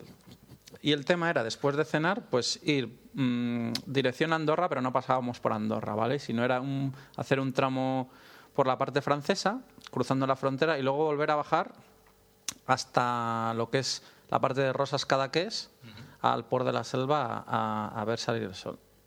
Y me acuerdo de eso, me acuerdo de que pues íbamos... Yo iba con la, con la 696, pero había de todo, había S4RS, una gente con hipermotars hasta los dientes, y se presenta un tío a cenar, que lleg- llega tarde, se, pre- se presenta un tío en chándal, con una Bonneville. Y total, y se le ve así un tío, pues eso, como muy tranquilo y tal. Coño, que es que he visto esta salida, que la teníais en un foro y tal. Digo que me voy con vosotros, no sé. Digo, sí, sí, tal, tal. Dice, llego un poco tarde, no sé si me dará tiempo a cenar, no sé qué. Digo, sí, sí, pídete algo que te esperamos, no sé qué. Bueno, total, que empezamos a tirar después. Macho, no había manera de engancharlo al tío. Y resulta que era un chaval que había, había corrido el, el Campeonato de España de Velocidad. Y era pues impresionante, ¿no? Decir, hostia, tanta moto que, que había, por tanto pepino, tantas superbikes, y llega un tío con una Bonneville en chándal de paseo y no hubo, no hubo manera de, de echarlo mano. ¿Tú tienes alguna historia de estas, Jorge? Un ¿Que te día, acuerdes? un día que subía yo hacia Mieras, Bañolas, Mieras, carretera de curvas, suelen ir bastantes motos por ahí. Esa es la mía, ¿eh? Sí. Y no me adelantó, lo pillé yo, lo pillé ya en la zona de curvas, pero una Vespa, una me parece que era una 75. Una, 70, y- una Vespa 75, matrícula Gerona, me parece que era letra AK o lo menos tenía 20 años la moto. Pues no hubo manera de adelantarlo. Hasta que no llegó una recta, imposible adelantarlo. O sea, el tío por las curvas... No, no, me dejaba atrás. Me dejaba atrás. Yo llevo una, la, la Fazer 600, 95 caballos. En aquel momento llevaba 34, tengo Ujú. excusa, pero no hubo manera de pillarlo. Hasta que no llegué a la recta y pude darle, no. Entonces, las curvas me dejaba atrás la, la Vespa. O sea Bueno, que también se las conocería. Igual era uno de Seguro, estos de los seguro, pueblos que seguro. ¿sabes? Y sí, debía ser de por allí él también, porque. ¿cómo Joder, mira, mira que esa carretera, que es la mía, yo me acuerdo de haberla hecho, bueno, con la Monster, en plan rollo, venga, concentración, tal. Y, y pasarme este, pasarme este Oscar, otro compañero que conocemos por aquí, con un ST3, ¿era? Un, sí, que tenía- ST3 amarilla, Ah. amarilla race. No, era con, Rack. con aquella de los escapes SIL. Era una gris. Ah, la gris. Una Vale, la una sena. Y yo todo aplicado, macho, y, y siento en- por detrás. Siente, "Buah", y solo ¿Sabes? Con, con la novia detrás. Y yo diciendo, madre mía, se me cayó el alma a los pies, tío. Una cosa. Es que ahí lo has dicho tú, estabas concentrado, era ese día. Y eso y yo creo que esos son los peores. Yo cuando más he disfrutado es el día en que no he pensado en nada, he salido y de repente, hostia, empiezas a fluir y dices, joder, y ya te animas y tal, porque el día que vas, a mí también me ha pasado a tu circuito o tu circuito particular, ¿eh? llegas, "Ah, hoy voy a hacer, hoy Habéis entendido apoteósico", mal, ¿eh, y- chicos? No ha querido decir, ha dicho tu carretera favorita. Bueno, que sí. si no, no, luego- Pero en el argot motero, En pues es motero, en porque si no nos van a circuito. decir que, que, claro, Que hacemos carreras. van a decir los de cuatro, van a cortar Van a Sí. hacer cortes de este podcast y van a decir que somos Sí, unos mira, mira lo que macarras. dice y- tal, un macarra, pues sí, macarra eso, no, hortera ¿eh? y voy a toda Donde hostia dice por la carretera. circuito, quiere decir tu carretera favorita. Exacto. Hecha esta Y- aclaración, Noel, Bueno, pues, prosigue. Eh, y yo recuerdo también el tema, ¿no? Ir preparado ese día que ya dices, bueno, el día anterior ya estás vibrando, no sé, has visto algo o estás animado y, hostia, y llegas y de culo, de culo, no entras bien, no trazas bien, eh, lo que dices tú, te pasa hasta el abuelo con el, Con el mobilete y dices, joder, ¿no? Pero pero bueno, por eso tiene, yo creo que esos días que ya vas concentrado, no sé por qué, mm, son los, para mí han sido los, los más desastrosos, ¿no? Pero bueno, mira, es lo que tiene la moto, ¿no? Sin embargo, el día que menos te lo propones, vas con alguien o, o vas solo y, Ya las. Ahora os parecerá tontería. ¿A las intuiciones les hacéis caso? hombre, Yo hombre, habido me han di- salvado de de- alguna. depende. ¿eh? Sí, yo hubo un siempre. día. Iba, precisamente quería ir a Mieras. Perdona, si a intuiciones te refieres, estoy pensando en un tío, voy en moto y voy y, y me lo encuentro, sí me ha pasado mogollón de veces. Mm, No, a ver, ¿en qué te refieres tú? Yo eso no- intuición, ¿te refieres? Con a- alguna persona y, y voy y me Un lo encuentro y digo, hostia. Ya te digo, salía, yo vivo en Bañolas, que es donde sale la carretera de Mieras. mm. Pues quería ir a Mieras, no hubo manera. Me pasé la carretera cuatro veces. Te pasaste la carretera No, me eh, la pasé, de me pasé de largo. Ibas de repente, hostia, no me he dado cuenta. Salí de casa, me puse el mono, me puse el casco, me puse los guantes, cogí la moto, iba hacia la carretera de Mieras, me la pasé de largo cuatro veces. Y al final dijiste, bueno, pues me voy a Sí, otro no, lado. me fui a Valfútbol, ¿no? Vale. Y sin embargo, nunca sabrás qué pasó, pero sí que te queda la cosa de decir. De que ese día no "Joder, algo me ha empujado. ser, sí. o- No sé. Yo, yo eso sí que lo creo. Además es tu zona habitual, que es muy Sí. difícil perderte, ¿no? Precisamente por eso. Yo sí que lo creo, esto que dices tú. Y esto también daría para otro podcast, ¿eh? para alguna sección Que que, hay, es lo hay de. veces que dices, hostia, me la he pasado, das la vuelta y entras. Mm. Pero esta vez ya algo te tiraba, ¿qué tal? Yo sí que me ha pasado alguna vez esto de las intuiciones y por eso sí que a veces las hago caso, porque normalmente Ahora mo- ahora cuando te viene a la, a la mente, cuando te viene a la mente, a mí me ha salvado, por ejemplo, recuerdo eh, alguna vez de esto de, de tener el semáforo abierto, por ejemplo, en verde, una calle que no ves simplemente y decir frena, ¿no? Y- y- Hostia, y no tirar. frenas y de repente ver una mujer con el coche. ¿sabes? Y decir, hostia, me la habría pegado. Y, y recuerdo alguna otra, por ejemplo, haber ido además bajando de, bueno, por allí de, de la zona alta del Ripollés y, y llegar lloviendo a todo llover. Además, la de Coldares fue la que hicimos ese día, nos llovió a tope, y, pero bueno, bajabas bien. Es eso que está limpia la carretera, ¿sabes? Que no hay barrillo y bajas bien. Pero cuando llegamos abajo había tanta lluvia que en una de estas zonas de digamos en las que se acumula, o sea que bajas, que la carretera hace aguas, no está Mm. eh, del todo por encima del, del nivel de los charcos, pues recuerdo que en un adelantamiento iba a 70, o sea, y, ya lo vi, o sea, empezó a patinar la rueda de atrás y es eso que tuve la sensación de agarra fuerte, o sea, tira, agarra fuerte, deja que haga y no, no y pude enganchar y continuar, ¿no? Por eso yo sí que hago caso un poco a estas cosas que te vienen a veces a la, a la mente, ¿no? Porque quizás el tema de ir en moto, más que otras actividades, eh, te ayuda a veces, como no llevas música, no llevas nada, a estar un poco concentrado contigo mismo, ¿no? Y, y, pues, sea por lo que sea, pues sí, a mí me ha salvado de alguna, ¿no? No sé si te referías a ese tipo también de... Sí, eso, eso. Al- al- me he equivocado cuatro veces, no voy a entrar. Exacto. Cuatro veces tiene Bueno, huevos también, ¿eh? Al final, ¿qué, qué, qué quieres decir? ¿Que te equivocaste cuatro veces y lo dejaste por imposible? ¿O, Sí, lle- sí, sí. o llegaste a No, pensar, a la "Hostia"? cuarta pensé, ¿sabes qué? Aquí hay Mejor algo. me voy a otro lado. Sí, simplemente dijiste, no sé por qué, Sí, pero porque hoy no tengo que cuan- ir por ahí. Cuando me había pasado, a ver, en, en vez de dar la vuelta en la carretera, que suele estar prohibido, iba a dar la vuelta. Entonces hice la, la vuelta a Bañolas, la hice tres veces. La cuarta vez que he volvió a pasado pasar. por delante de la carretera, que tenía que desviarme, me pasé de largo otra vez. Y, y lo veía, o sea, veía la carretera ahí y por cualquier cosa me ponía a pensar en otra cosa y yo seguía recto. Y sí, cuando lo curioso. veía, tenía la carretera a 50 metros detrás. Mm, podía dar la vuelta, podía dar otra vuelta y entrar. Hombre, a la ya cuarta la- a dije, la cuarta "Ahí te quedas". es que A no la a cuarta- sí, bueno, a la cuarta normal, que te hubiera sido el O sea, al- algún ser superior te está diciendo que no te metas, que, no, vayas. Hoy no, Por ejemplo, que no por ahí. El día que me caí, me caí un 27 de diciembre, eh, había quedado con un compañero que tiene un avaladero y con José, con Calambre. Hmm. Tenían una Monster, la S2R. Bueno, para los que no sepáis, volvemos a lo de he dicho antes. José, he dicho José. José. otro, ha de dicho los, José. otro de los nicks que corren por ahí por estos Calambre. foros monteros, Calambre. Y da Calambre. Pero eh, primero he dicho José para que sepan que era un personaje. Que existe. Pues había quedado con ellos y le mandé un mensaje al, al del avaladero diciéndole que llegaría un cuarto de hora tarde. Pues me equivoqué y le mandé el mensaje diciendo que llegaría a la hora. Cuando llegué tarde, eh, había niebla, había humedad, hacía frío el 27 de diciembre. Mm. Pues llegamos aquí a Gerona, Moto Expert, que es donde quedamos siempre. Y no sé si fue José que llegó tarde también. Después, saliendo de Gerona para ir hacia Tosa, que es donde me caí, en vez de ir hacia Tosa, me equivoqué y me iba hacia Tapis, o sea, hacia, hacia el norte en vez de hacia el sur. Y dimos la vuelta y volvimos hacia Tosa. Y ahí sí que le- os metiste, sí. Claro, lo me que pasa es que ese, ese- día ahí es cuando entra el tema que ahí yo esto sí Que lo he pasado alguna vez, que es ¿qué pasa? Cuando vas en grupo tienes una intuición, hay algo que te dice, hostia, hoy no me apetece nada, algo, no quiero subir allí, no quiero ir allí, y todos, no, venga, tal, y oye, podíamos ir, no, no sé qué, "Ay, es que fulano, es que tal, y al final te ves arrastrado a ir donde van todos, ¿no?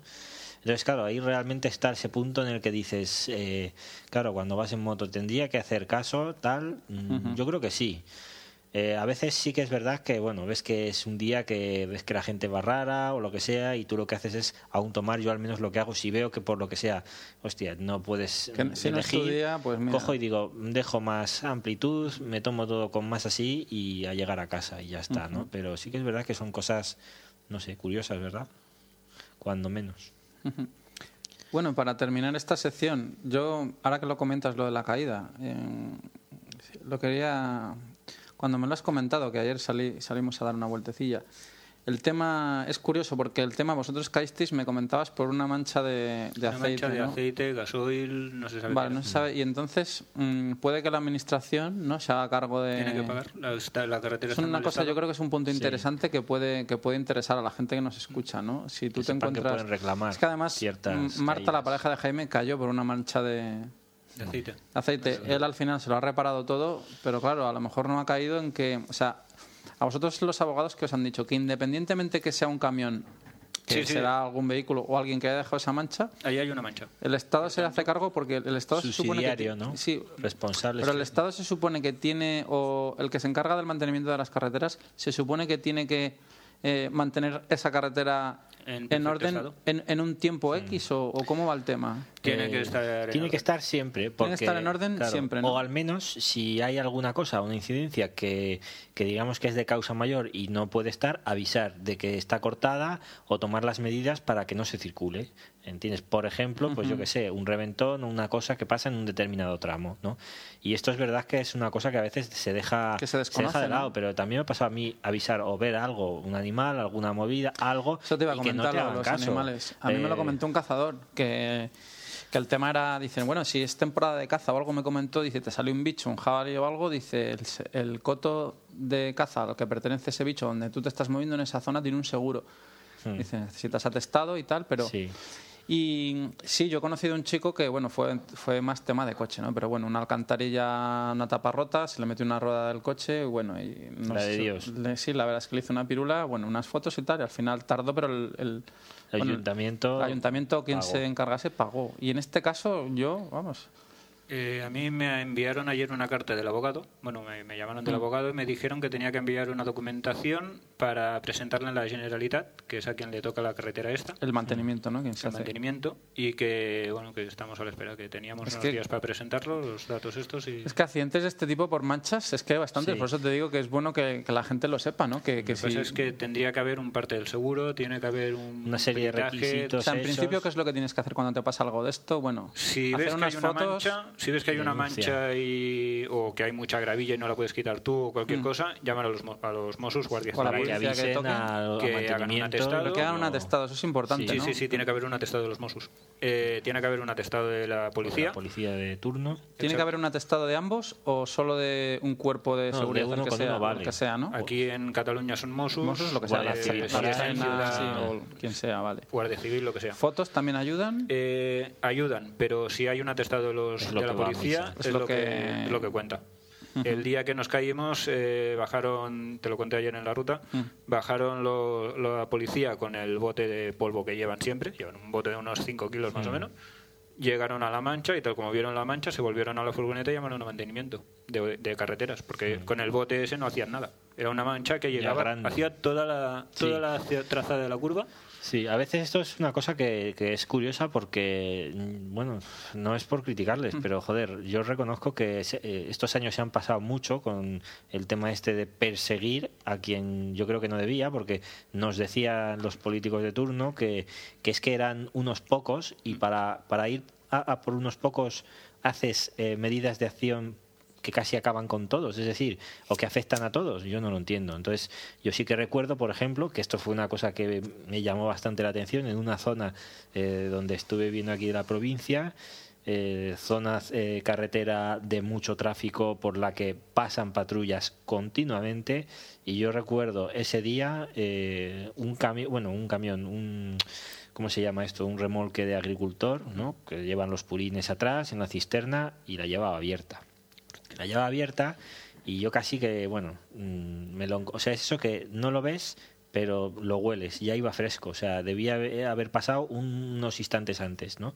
Y no sé cuántos kilómetros, kilómetros, al menos cuatro o cinco, todo salpicado, toda la mancha en la carretera, ibas con el coche, claro, lo primero que hice súper corrosivo es eh, pasarme mi zona, ir al primer puesto de limpieza y lavar a fondo todos lo- los guardarraíles que se, en, en cuatro días estaban ya corroídos, ¿sabes? Y claro, un reguero impresionante, pero, pero de este, o sea, ya ves además hacia dónde se mete, o sea, sabes qué, qué, qué agricultor ha sido, dónde vivió, porque el reguero era inmenso. En este caso, Noel, bueno, Y ahí- digamos que no identificas al, al causante de la mancha, ¿no? Porque Eh, puede ser un pero camión bueno, o cualquier cosa. cosa. Pero No, acto pero, seguido, o sea, tú una vez tienes el atestado o- Al seguro. al seguro, ¿no? El seguro Llaman entonces seguro. se encarga de gestionar, bueno, de la gestiona el reclamación en el organismo. Lo gestiona todo el seguro, en mi caso lo pasó a un abogado de aquí de Gerona y el abogado este de Gerona lo ha hecho todo. Él la- Vale, abogado que te lo paga el seguro. o- se lo paga todo el seguro.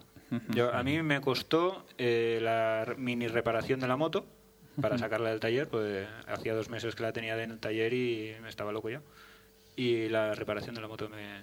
Sí, La bueno, luego anticipas, supongo que anticipas sí. Luego- anticipas, facturas y tal, y luego. Ahora, cuando los pa- en los papeles que he tenido que enviar ahora, me han hecho enviar la factura para, supongo, la factura de lo que hice para, supongo, descontarlo del total de lo que me tendrían que pagar. Supongo, igual solo me pagan la factura que he reparado y el resto me olvido y ya está. Pero Bueno, pues ya nos informarás del tema. Pues sí, yo creo bueno, que a ver si, se y, si, y si esto vale, hombre, que se tomen un poquito lo que te digo de, ¿sabes? Más este tipo de cosas. ¿eh? Yo me he encontrado también en la misma zona alguna vez más plastas de estas también de suciedad, pero tremenda, de, de los agricultores, y que el tema no es, hostia, este lo ha hecho, no, pero es el tema de que funcione el hecho de que si tú ves algo y avisas, se lo tomen en serio y al poco y haya un mantenimiento. O sea, no es el de que este agricultor lo ha hecho o no. Hombre, le puede haber pasado eso, no se ha dado cuenta de que tenía la llave abierta o lo que sea, ¿no? Pero bueno, que, que funcionen los servicios sería bueno, ¿no? Por el tema de la moto, te lo encuentras y como te pasó a ti, pues mu- muy poco puedes hacer. ¿no? nada, se me fue adelante.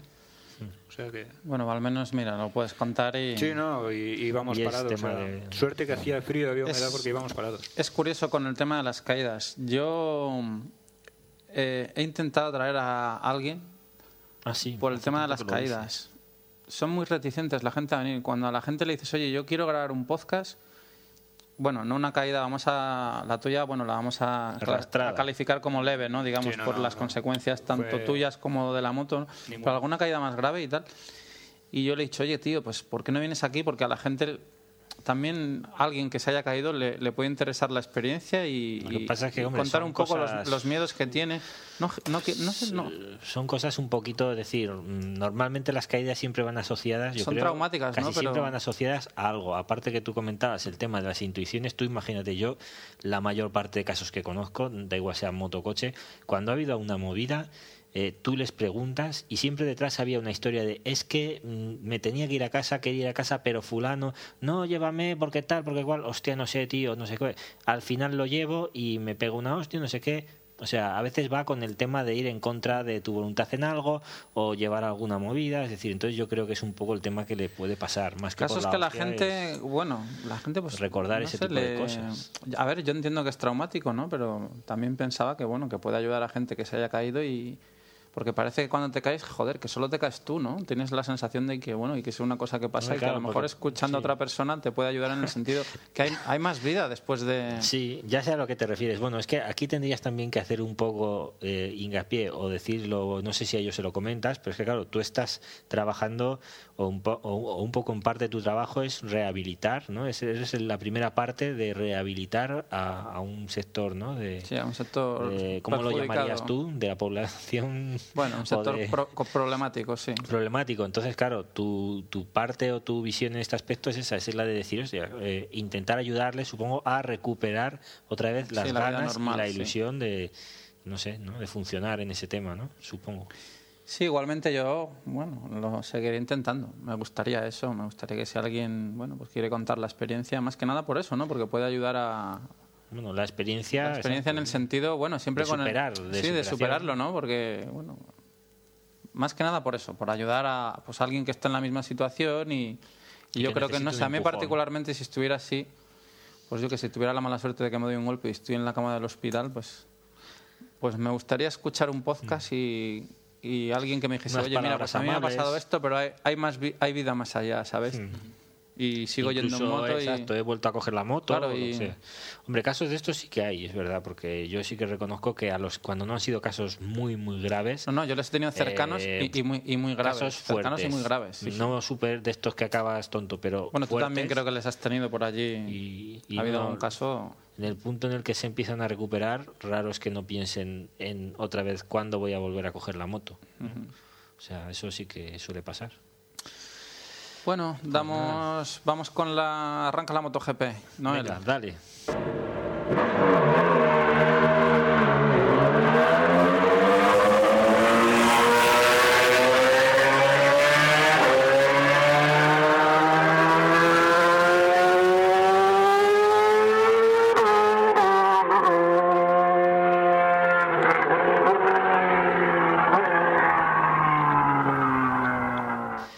Bueno, pues nada, ahora estamos en nuestra habitual sección de MotoGP. MotoGP Section. Eh, Motorland reciente. Motorland reciente. ¿Has visto las carreras, Jorge? Las vi, las vi. Oye, una cosa. ¿Qué? El adelantamiento de. De la última vuelta. No, las cosas como son. A ver, O sea, legal. O sea, a mí no me vengáis no, con. no, legal. O sea, legal. Pero el de la última vuelta me No, dices. sí, sí, el de Hayden a. No me lo dejaste comentártelo. ¿eh? Joder. Qué malo eres. O sea, a ver. Pero yo quería Una- disfrutarlo. un hachazo. A ver, dale, Noel. No, fue. Joder, fue que ese día. eh, ah, bueno, habíamos quedado, pero había ido Alberto en moto. Yo venía por otros medios y quedamos pues para darle un limón que necesitaba el chico. Y dije, pues venga. Y me dice. Hostia, es verdad. y me Qued- dice. quedamos para las carreras. Oye, ¿qué tal? Estoy en el súper, digo, oye, tráeme un limón. Pues le traje el limón. Tengo una paella, pero no, traigo- no tengo limón. O sea, que me fui a la Bisbal a por un limón. Bueno, pues total, que con el limón eh, quedamos y me dice, bueno, voy ahora para casa porque son, bueno, la carrera es a las 3, era la una y pico, y bueno, pues eh, yo llevaba un poco en la mente la cosa de que me parecía que eran las dos, pero Hostia, claro. es verdad que las cambiaron de sí. horario. Pero claro, es que digo, bueno, es Aragón. ¿Sabes? Yo iba a casa todo convencido de, de Noel, me voy porque en una hora empieza MotoGP y entre que llego tal me acoplo no sé qué y se ve que Sí. estaban corriendo. Cuando llegué quedaban nueve vueltas. Sí, claro, yo que las me pasó un poco grabadas. igual, que subí, yo ya subí con bien de tiempo, pero me dediqué a hacer otras cosas y dije, bueno, voy a poner a hacer la comida y tal, enciendo la tele y veo 17 vueltas para el final. Y yo, buah, digo, pues espérate que cuando llegue Alberto... Hombre, aunque también están en la página esta de, de Radio Televisión Española, que Sí, hay que reconocer que en ese sentido se lo ocurran. Mm. Es aunque escuchar a Ernest mm, da un poco de tal, pero hay que reconocer que en esa página, si llegas a destiempo por lo que sea no las has grabado, las tienes todas Sí. colgadas, macho. Claro, y esa fue un poco lo que te dije que ahí ya me enganché al final y cuando vi la última vuelta, eh, la pasada a Lorenzo, pues bueno, yo creo que la disfruté doblemente. Y por eso se lo iba a comentar, pero como él las tenía, que luego por la tarde nos vimos, como él la tenía grabada, pues por no quitarle la ilusión y tal, pero me quedé con las ganas de volverla a vibrar, a, a vivir ahí, ¿no? Esa pasada.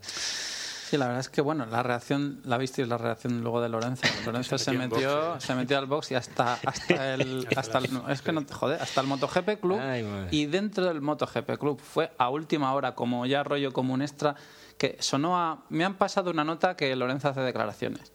¿Sabes? Si esto viene a colación de que estas vacaciones al final sí que me he leído el famoso libro de Jorge Al Lorenzo. final lo encontraste. Al final lo encontré en la biblioteca pública, el por fuera es dentro. ¿Tú le has leído o no? Pero Todavía sabes no. que... Estoy en ello. A ver, yo recomiendo la lectura de este libro. Que no la compra. La lectura, la lectura. la lectura. Y destapa cosas del carácter del chaval. Hay cosas que yo desconocía. Bueno, el- lo comentamos en la salida que hicimos tú y yo, Jorge.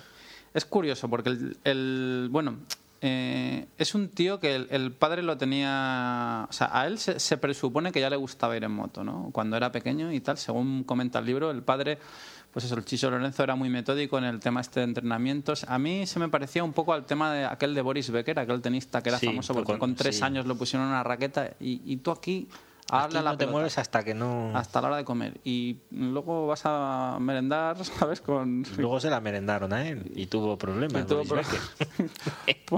pues, si os pues- acordáis. Pues sí, sí.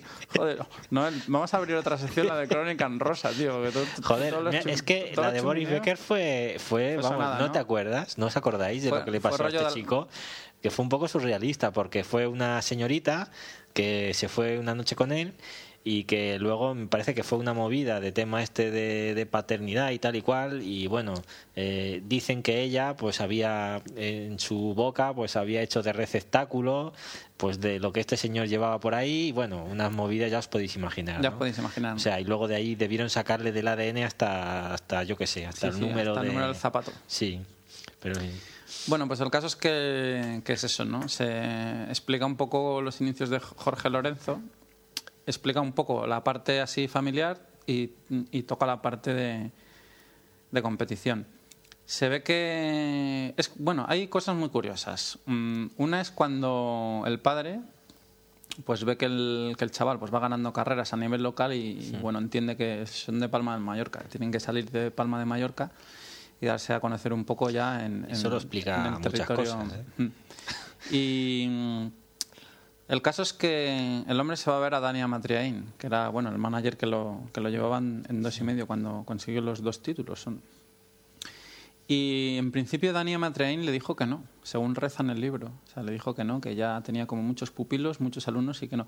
Pero el hombre este tenía un vídeo grabado, ¿sabes? Tenía un vídeo de su hijo, ya en plan lo debía llevar como último recurso. O sea, si cuando se iba le debió decir, toma, dice, vale, ya sé que te no, entiendo, pero... mírate el vídeo. Resulta que se miró el vídeo y cogió el teléfono y dijo, mándame al chaval porque debía hacer unas cosas pero brutales. En, en la pista que tenían ellos tenían una pista de como karting y minimotos al lado de un aquapar en Palma de Mallorca. Y ahí es donde empezó un poco el tema de la competición. Va, bueno, mm, según el libro, el padre, bueno, va viendo las carreras de, del- de Jorge Lorenzo, va, digamos, como un poco de apoyo, ¿no? Y empieza a haber un choque entre Daniel Matriaín y, y, y el padre, ¿no? padre. y Chicho Lorenzo. Hay unas declaraciones en la prensa, bueno, la cosa va... Se calienta y... La cosa se calienta y al final acaban por separar un poco el, el binomio. Mm, el comportamiento que tiene, bueno, si te lees el libro, yo siempre hemos dicho, ¿no? Pues qué, qué tío más borde, qué tal. A ver, se, entiende, ¿no? Se entiende un poco porque ves que es un chaval que no que apenas tiene infancia, ¿no? En ese sentido. O sea, que no ha disfrutado un poco de... Le han dicho, placa, Le han aquí lo que dicho por aquí. Es y- lo que digo, aunque él realmente probablemente ya disfrutaba con lo que hacía, ¿no? Pero bueno, tampoco es una vida de un niño corriente al uso. Hmm. Los padres se separan. También lo mencionan en el libro, que eso también pues tiene Marca. tiene marca y y bueno, le llegan a poner, bueno, aparte de un preparador físico, le ponen un preparador físico que resulta que luego coge mucha amistad con él. Llega a ser pues como un amigo íntimo. Eh, hay otro piloto que eh, también lo contratan como director, mm, creo técnico, que es Alex de Bon, que también inicia pues mucha amistad mm, con él. Incluso en anécdotas mm, dicen que, bueno, esto creo que era con el preparador físico. Llega a, a tirar como de libreta, ¿no? De apuntarse cosas y cosas que piensa o, o a escribir mm, las vivencias de cada carrera, ¿no? Y luego se lo manda a- al preparador y el preparador le contesta y tal. Y hay como una especie de relación así como más, más íntima de amistad. Le llegan a poner también una persona para el tema de las declaraciones. Porque bueno, él es eso, ¿no? Él se va haciendo mediático y, Y le pilla esto un poco sin formar. Sí, claro, le realmente pilla- de edad, no. Pero bueno, yo por recordaba el tema este, ¿no? A, mm, el tema de la última carrera que él, pues eso, que él, no sé si es por el adelantamiento de Hayden o porque no tira la Yamaha o no sé, él está cabreado. Debe ser por todo. Un poco y por todo. Bueno, sí. no hace podio, se mete al box y ya te digo, bueno, ya os digo, sale al final del MotoGP Club, hace unas declaraciones y así de repescado de última hora. Y claro, cuando has leído el libro recientemente te das cuenta y dices, joder, es que el carácter que yo creo que la, la figura esta del asesor, bueno, no sé hasta qué es más punto. psicólogo también. Bueno, no, la figura del psicólogo deportivo eh, se la metió su padre, que también ahí chocaba con Dania Matreain, ¿sabes? No, Dania Matreain pensaba que no era necesario, de hecho Dania Matreain digamos que al final tuvo que poner un poco a Jorge Lorenzo entre la espada y la pared, ¿no? Se estaban jugando el título de dos y medio.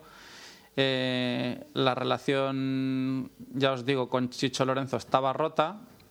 La novia de Jorge Lorenzo en esa época tampoco ayudaba porque estaba como un poco más mm, manipulada por el padre y tal. Y al final tomaron la decisión de, bueno, le dijeron claramente te tienes que separar de tu padre, de tu novia. de tu círculo familiar. Sí, y dedicarte a esto, si quieres por lo menos salvarlo. Pero ¿a qué edad estamos hablando? Más o Hostia, menos. pues ahora me has pillado. Pues ¿cuántos años tendría? Sí, cuando llega a los Madrid ahí 18. En, dos y medio, ahora tiene Pero es que- 22. Podría ser con 17 17 o... Pero claro, 18, más bien. 18 más bien. ¿Y no os parece? Es que, joder, vale, yo ya sé que esto tienes que empezar desde joven y tal.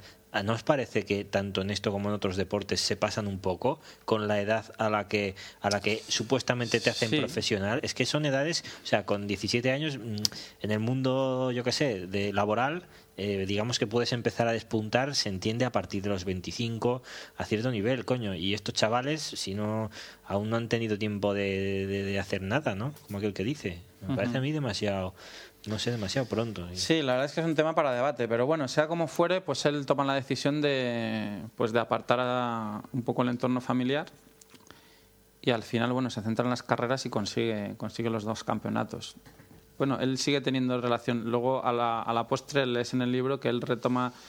Bueno, él de hecho nunca ha dejado la relación con la madre, ¿no? Pero que luego, pues, vive con la madre, ¿no? Vive, vive con su madre y con la que tiene muy buena relación. Tiene un amigo también que él en el libro lo denomina como el Ucho, ¿sabes? Como el Ucho Valentino, pues él tiene un amigo, Dani Palau, que es el primero que le hacía la web.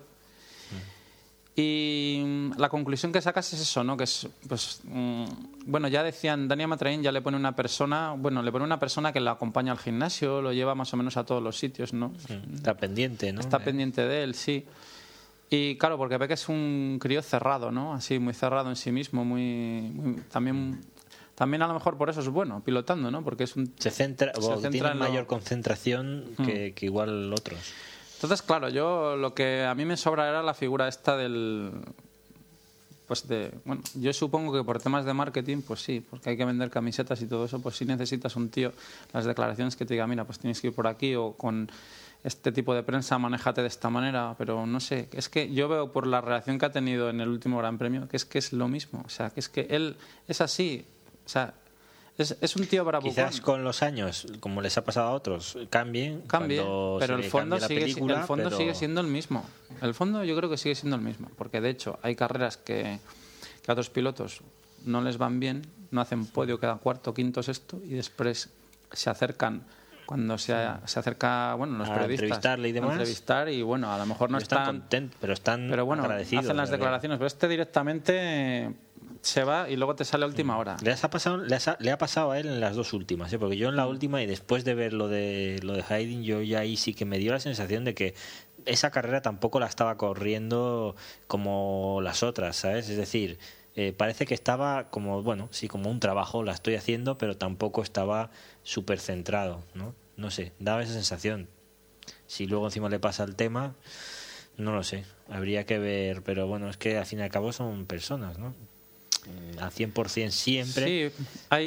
Tienen que entender que no puedes estar. Hay cosas interesantes. El tema del cole, por ejemplo, se lo llevan a, a la escuela esta de Monlau. Y claro, él, él comenta en el libro, dice, joder, dice, es que tienes un domingo carrera en Australia, dice, el lunes examen de mates. Dice, como que... Pues está claro del examen. Vamos, yo al menos. dice, hay cosas que, bueno, ves que, que en la escuela, que es- creo que es la que lleva el Zamora, la de Monlau, competición, pues bueno, tienen en cuenta un poco la formación como persona y tal, que eso está bien, ¿no? Pero yo, vamos, refiriéndome al carácter de este tío, que, ¿qué es eso? Si, si tú eres así, Eres así. ¿sabes? Y dices lo que piensas, ¿sabes? A estas alturas no te viene de vender dos camisetas más, ¿sabes? Igual, Por- igual ¿por qué te- así venderás incluso. Igual, más, exacto. tío, tienes tu ¿sabes? par- ¿Sabes? Otra, vamos, digo yo. O sea, No, no, sí. O sacrifica al vender esas dos camisetas por ser realmente Bueno, como tú eres. Aquí ¿sabes? llegamos un poco a. O sea, no te metas de mala hostia en el box. Si tienes que coger el micro y decir, es que me cago en la puta porque Hayden... Bueno, pues...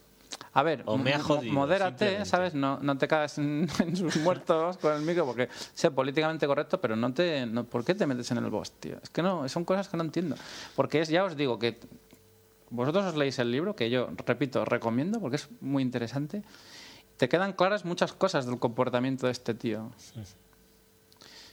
Así que ahí dejo, La propuesta. ahí dejo el apunte.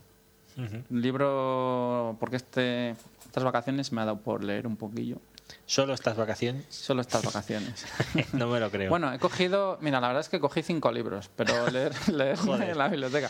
Pero leerme bien, bien, leerme, solo me he leído este. Uno, los otros han sido... por encima. Sí, por encima. Cogí este de las motos de Gran Premio, este que es así... Bueno, venían los motociclismos, creo, o no sé si en la revista La Moto, venía a lo mejor Por- Yamaha M1 por- y tal, y venía como una especie de lámina y Venía tal. una ficha, sí. Una ficha y bueno, pues este es como todas las fichas juntas.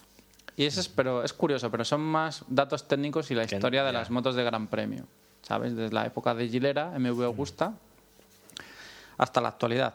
Luego pillé otra de rutas en moto, que ese también está muy bien, de, mm, con un mapa y tal, y venían rutas por toda Europa. por toda España, no por toda España. Las más así representativas. Venía la de Coildares, De- la, de, la de Portbou, de las zonas que tenemos de por las aquí, nuestras. de las nuestras. Pero ya os digo, venía de menos de menos de Valladolid. Lo siento por Es que las rutas de Valladolid empiezan al lado de la antigua, ¿no? Sí, eh, Y, y siguen acá- un poco la zona. O sea, y se mm, acaban en- eh, sí, y acaban, y a acaban la- en sí, cuando se acaba la cerveza o el vino de Cigales y, y hasta fuera. luego. ¿Qué más cogí? Cogí uno que además este, cuando vuelva le voy a volver a coger, porque este sí que lo ojeé por encima, pero me lo quiero leer en profundidad.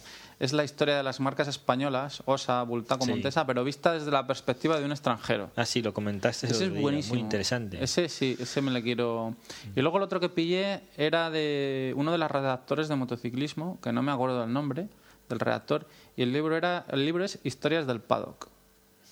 Bueno, y vienen pues como especie de relatos, historias así. Mm. ¿De qué época más o menos sería?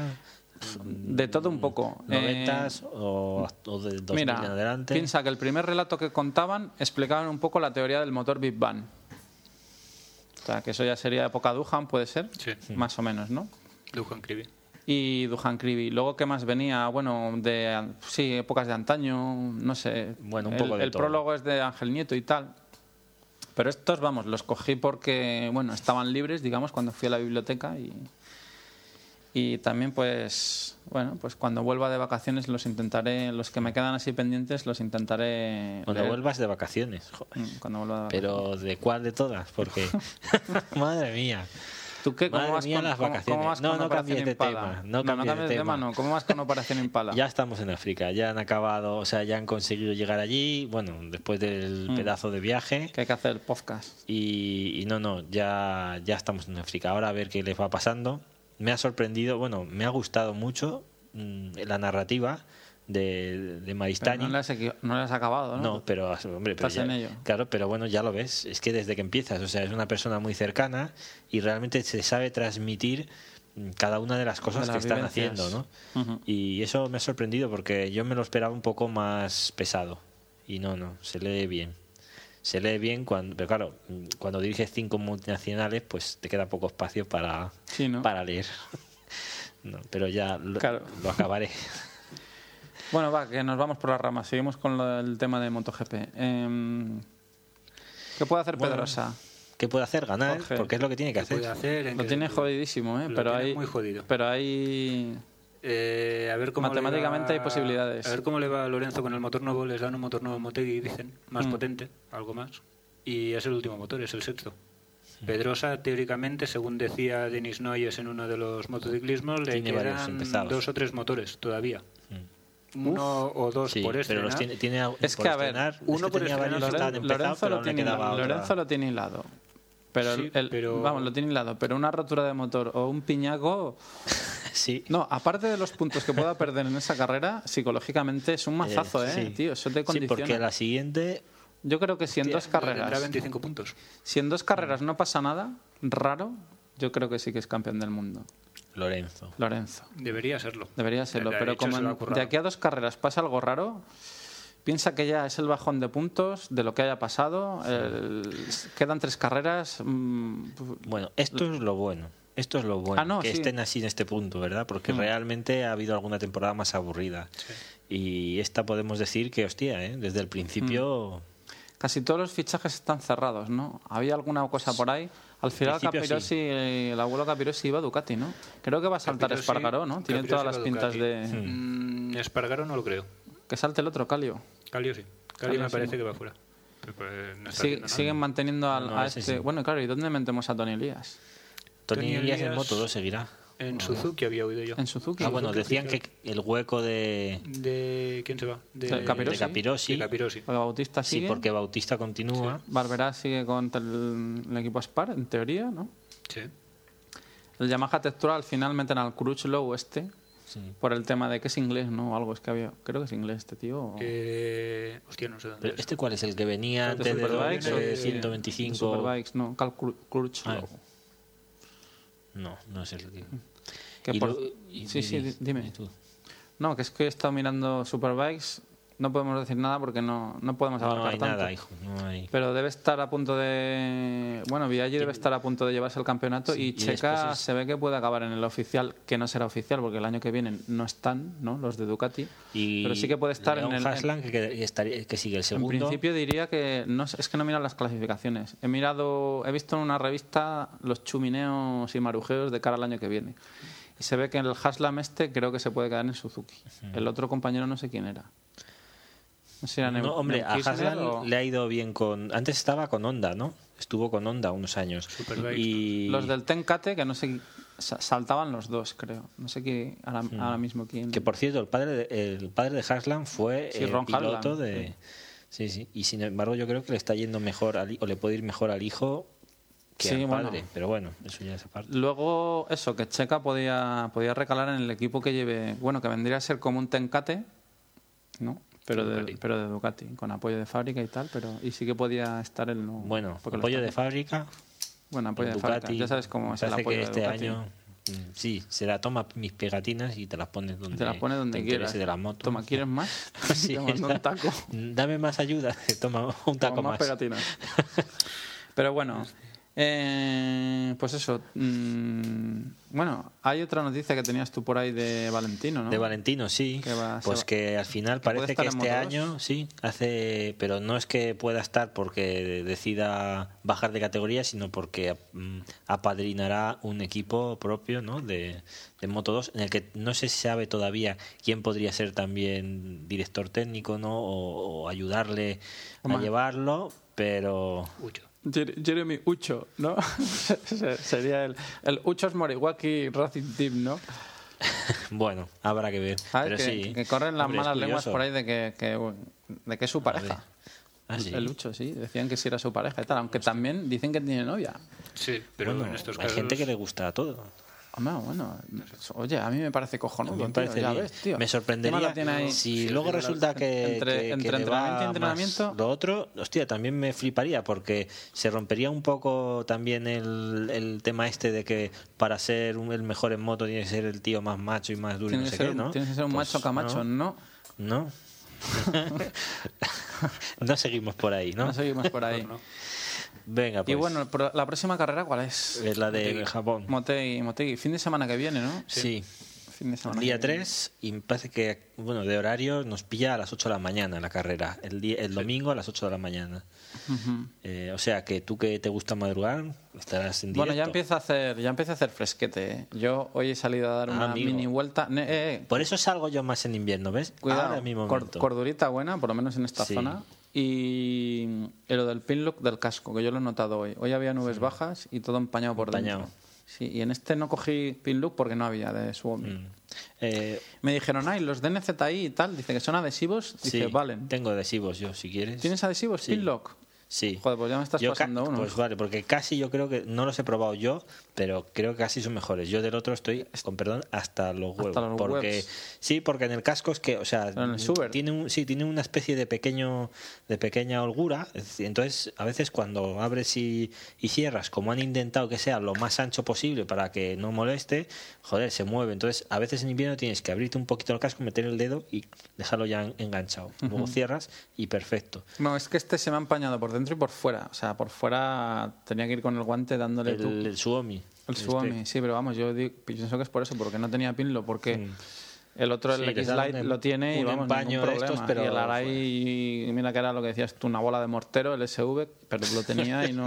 ¿Cómo te acuerdas, eh? Sí, sí. Esa frase se me quedó, la de bola de mortero. Es que tenía. Madre mía. ¿Tú qué qué llevas de...? De Yo llevo, eh, cuando voy por ruta corta, un, un Axo. Y cuando voy ruta larga, como la de ayer, Mm. eh, llevo un... Es marca Bay, es de Yamaha. Eh, en realidad es un Suomi. Mm. Ujú. Si, si miras la Bien. pantalla ¿Pero Suomi- lleva pinlock por dentro o no? ¿Lleva, No, lleva, los, lleva- los topes, los... No lleva para nada, lleva como Una una especie de película. Sí. Sí. una imprimación debe llevar de algo. Pero por dentro, ¿no? Sí, sí, sí. Y una vez me acuerdo que intenté limpiarlo por dentro y limpiando la parte de abajo vi que se fastidiaba. Y Se pensé, levantaba un poco como celofán o una cosa así. Sí, era. como si fuera Vale. un pegamento. un- Ah, Es que hay alguna marca, por ejemplo. Premier y Airose que les ha pasado en algunos de estos que no salían bien y llevan como una especie de película que incluso a gente solo con el BAO suyo se le ha empezado a joder y luego te mandan otra pantalla bien y ya está, ¿no? Y luego hay gente que da un producto químico y sabes que con X tiempo pues empieza a perder funciones. Yo sí que reconozco que el pin look es el mejor invento, pero no- siempre he dicho que no me parece el definitivo.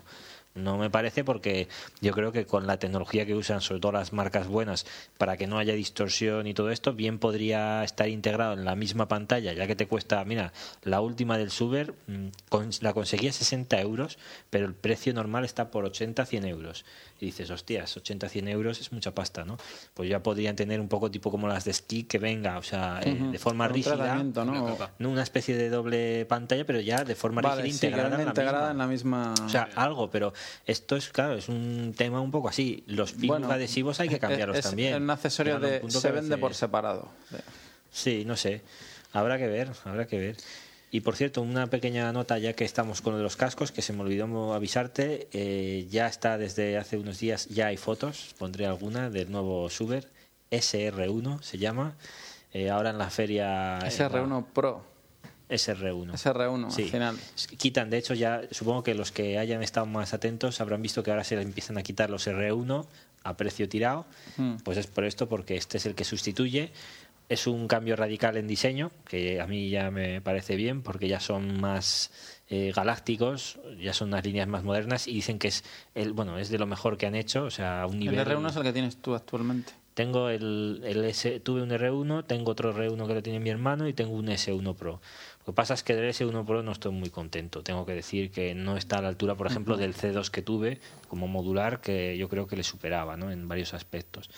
Y este pues es un poco basado en el casco de Schumacher, cuando, el que llevó en motos, cuando se metió al tema de las motos, que yo recuerdo haberlo visto, ya me parecía, digo, hostia, este casco tiene que tener algo. Lo busqué por ahí, recuerdo que cuando pregunté al distribuidor, dije, "Joder, no lo encuentro en ningún lado. Dice, no, no, esto se lo hacen, es profeso, a él o a quien lo pida, no sé si eran 10.000 euros. Dije, pues no, no me lo voy a comprar. Creo que me esperaré a otro de calle. Y bueno, pues ya está, ya están las primeras fotos. En breve estará después de la Estará en el feria mercado. próxima Intermod, estará supongo en el mercado, ¿no? Nada, simplemente noticia. Bueno, pues bueno, la sección de MotoGP hace rato que ya la hemos dado por, Sí. por zanjada. Vamos liquidando esto porque llevamos casi dos horas. Bueno, re- recordar ahora que estamos en una especie de pequeña transición que embrague en seco, eh, igual que al principio dijimos que en- en- por el momento no iba a haber secciones, ahora sí que Ahora bueno, estamos, metiendo, sí, pero no serán un poco fijas el en cada podcast, a lo No, mejor. serán según pida, ¿no? Según, el tema. sí. Y, y por eso hemos pensado que ahora los, los podcasts ya serán de hora y media o incluso dos horas, eh, pero ya con secciones algunas habituales como la de noticias breves y, y, bueno, las otras las, los Mm. Las otras, la de los siempre posts de los foros, sí. bueno, puede ser... mecánica y mantenimiento según Sí, podcast sí, podcast no, eso ya lo iremos hilando Mm. con, con el tiempo. Bueno, mañana. Que es dominguete. Salidita, Tengo la moto debajo. Tengo una moto de baja. El De otro baja, que el otro no sé tú la- cuál, tú la tienes yo también de baja. Tú también de baja. Al final saldré yo solo. Bueno, Sí. yo lo mismo, en, bueno, lo mismo no, en octubre. Lo mismo me da por bajarme con la multistrada Mm, Bien harías. sí, hasta allá, hasta allá abajo, hasta Valladolid. Intentar bajar, intentar bajar. Se lo, se lo he dicho a Susana. Susana me. Que estás loco, que no sé No, qué, no ¿cómo estás que- loco. Eso es algo que hay que hacer, hombre. Todos los años. Hombre, la verdad es que la ruta, uno la ruta es toda recta, tío. La que ruta no me... no, pero bueno, Pero yo que sé, tiene tengo- su cosa, tengo hombre, gustazo, también. ¿sabes? De meter, decir, hostia, Que me voy a hacer su cosa, 800 tío. kilómetros. aunque sean rectas o sea autovía, eh, es como cuando bajan a Jerez o a cualquier lado, ¿sabes? O sea, eh, yo creo que con la moto mm, solo las salidas de domingos no se llega a pillar el gusto, lo que es, por ejemplo, hacer ya llevar 300 kilómetros, saber que aún te quedan 400, 500 más, que tienes que ir respetando tus descansos, tu, tu comer algo, tu no sé qué, paras la moto en sitios que no has estado nunca, o sea, es una pequeña aventura y te une un poco más a la moto. y a- sí, y ya tema. digo que no... Como primer, como primer viaje largo, la verdad es que no lo veo muy glamuroso. Bueno, pero Porque, empezar, porque es en, en lo tocante, en lo tocante a carretera, porque es que si eje transversal, Si no sé qué. y luego vas bajando hasta Zaragoza y bajas a Madrid, te sales por bueno Para por el Burgo de Osma y tal y bueno que no bueno tengo la aliciente de que luego me espera Susana allí que solo por Eh. eso Susana que seguro que Y me estás eh, oyendo y ya, que ya llega- vale la Y pena que llegas en moto. Y que llega, llegar a algún sitio en moto, yo creo que es otra historia. No es lo mismo. Y a mí me parece que se ha de hacer. y que luego llego allí y ya te digo digo ala niña monta mesa que, puesta. monta que nos vamos solo por eso merece la pena y Pues nada sí, bueno pues inténtalo. ya pues ya damos por vamos acabando esto si quieres Noel recordamos los correos Sí. para si tenéis yo que sé cualquier, Cualquier cosa, que nos queráis enviar Pues ya o- sabéis. Info arroba embraguenseco.com o embraguenseco.gmail.com y bueno ahora también pues ya mm, despedirnos de nuestro invitado Despedirnos de hacer los honores Sí, gracias por venir. de Gracias a vosotros. Ya ves que esto de no tiene nada, es simplemente darle al rec y, sí y sale solo y, y comentar Sí, como una ruta, pero sin ir en moto. como una Sí. ruta, pero sin ir en moto, y con ganas luego cuando acabas verdad ya con ganas de más con ganas de más. Bueno, pues nada, os emplazamos al podcast 11, sí el podcast de noviembre el podcast de noviembre, y ya os deseamos a todos que tengáis buena ruta y, Y bueno, cuidados si salís ahí fuera. Y nada, disfrutar ya este, este otoño y nos vemos en el siguiente. Un saludo a todos. Adiós. Adiós.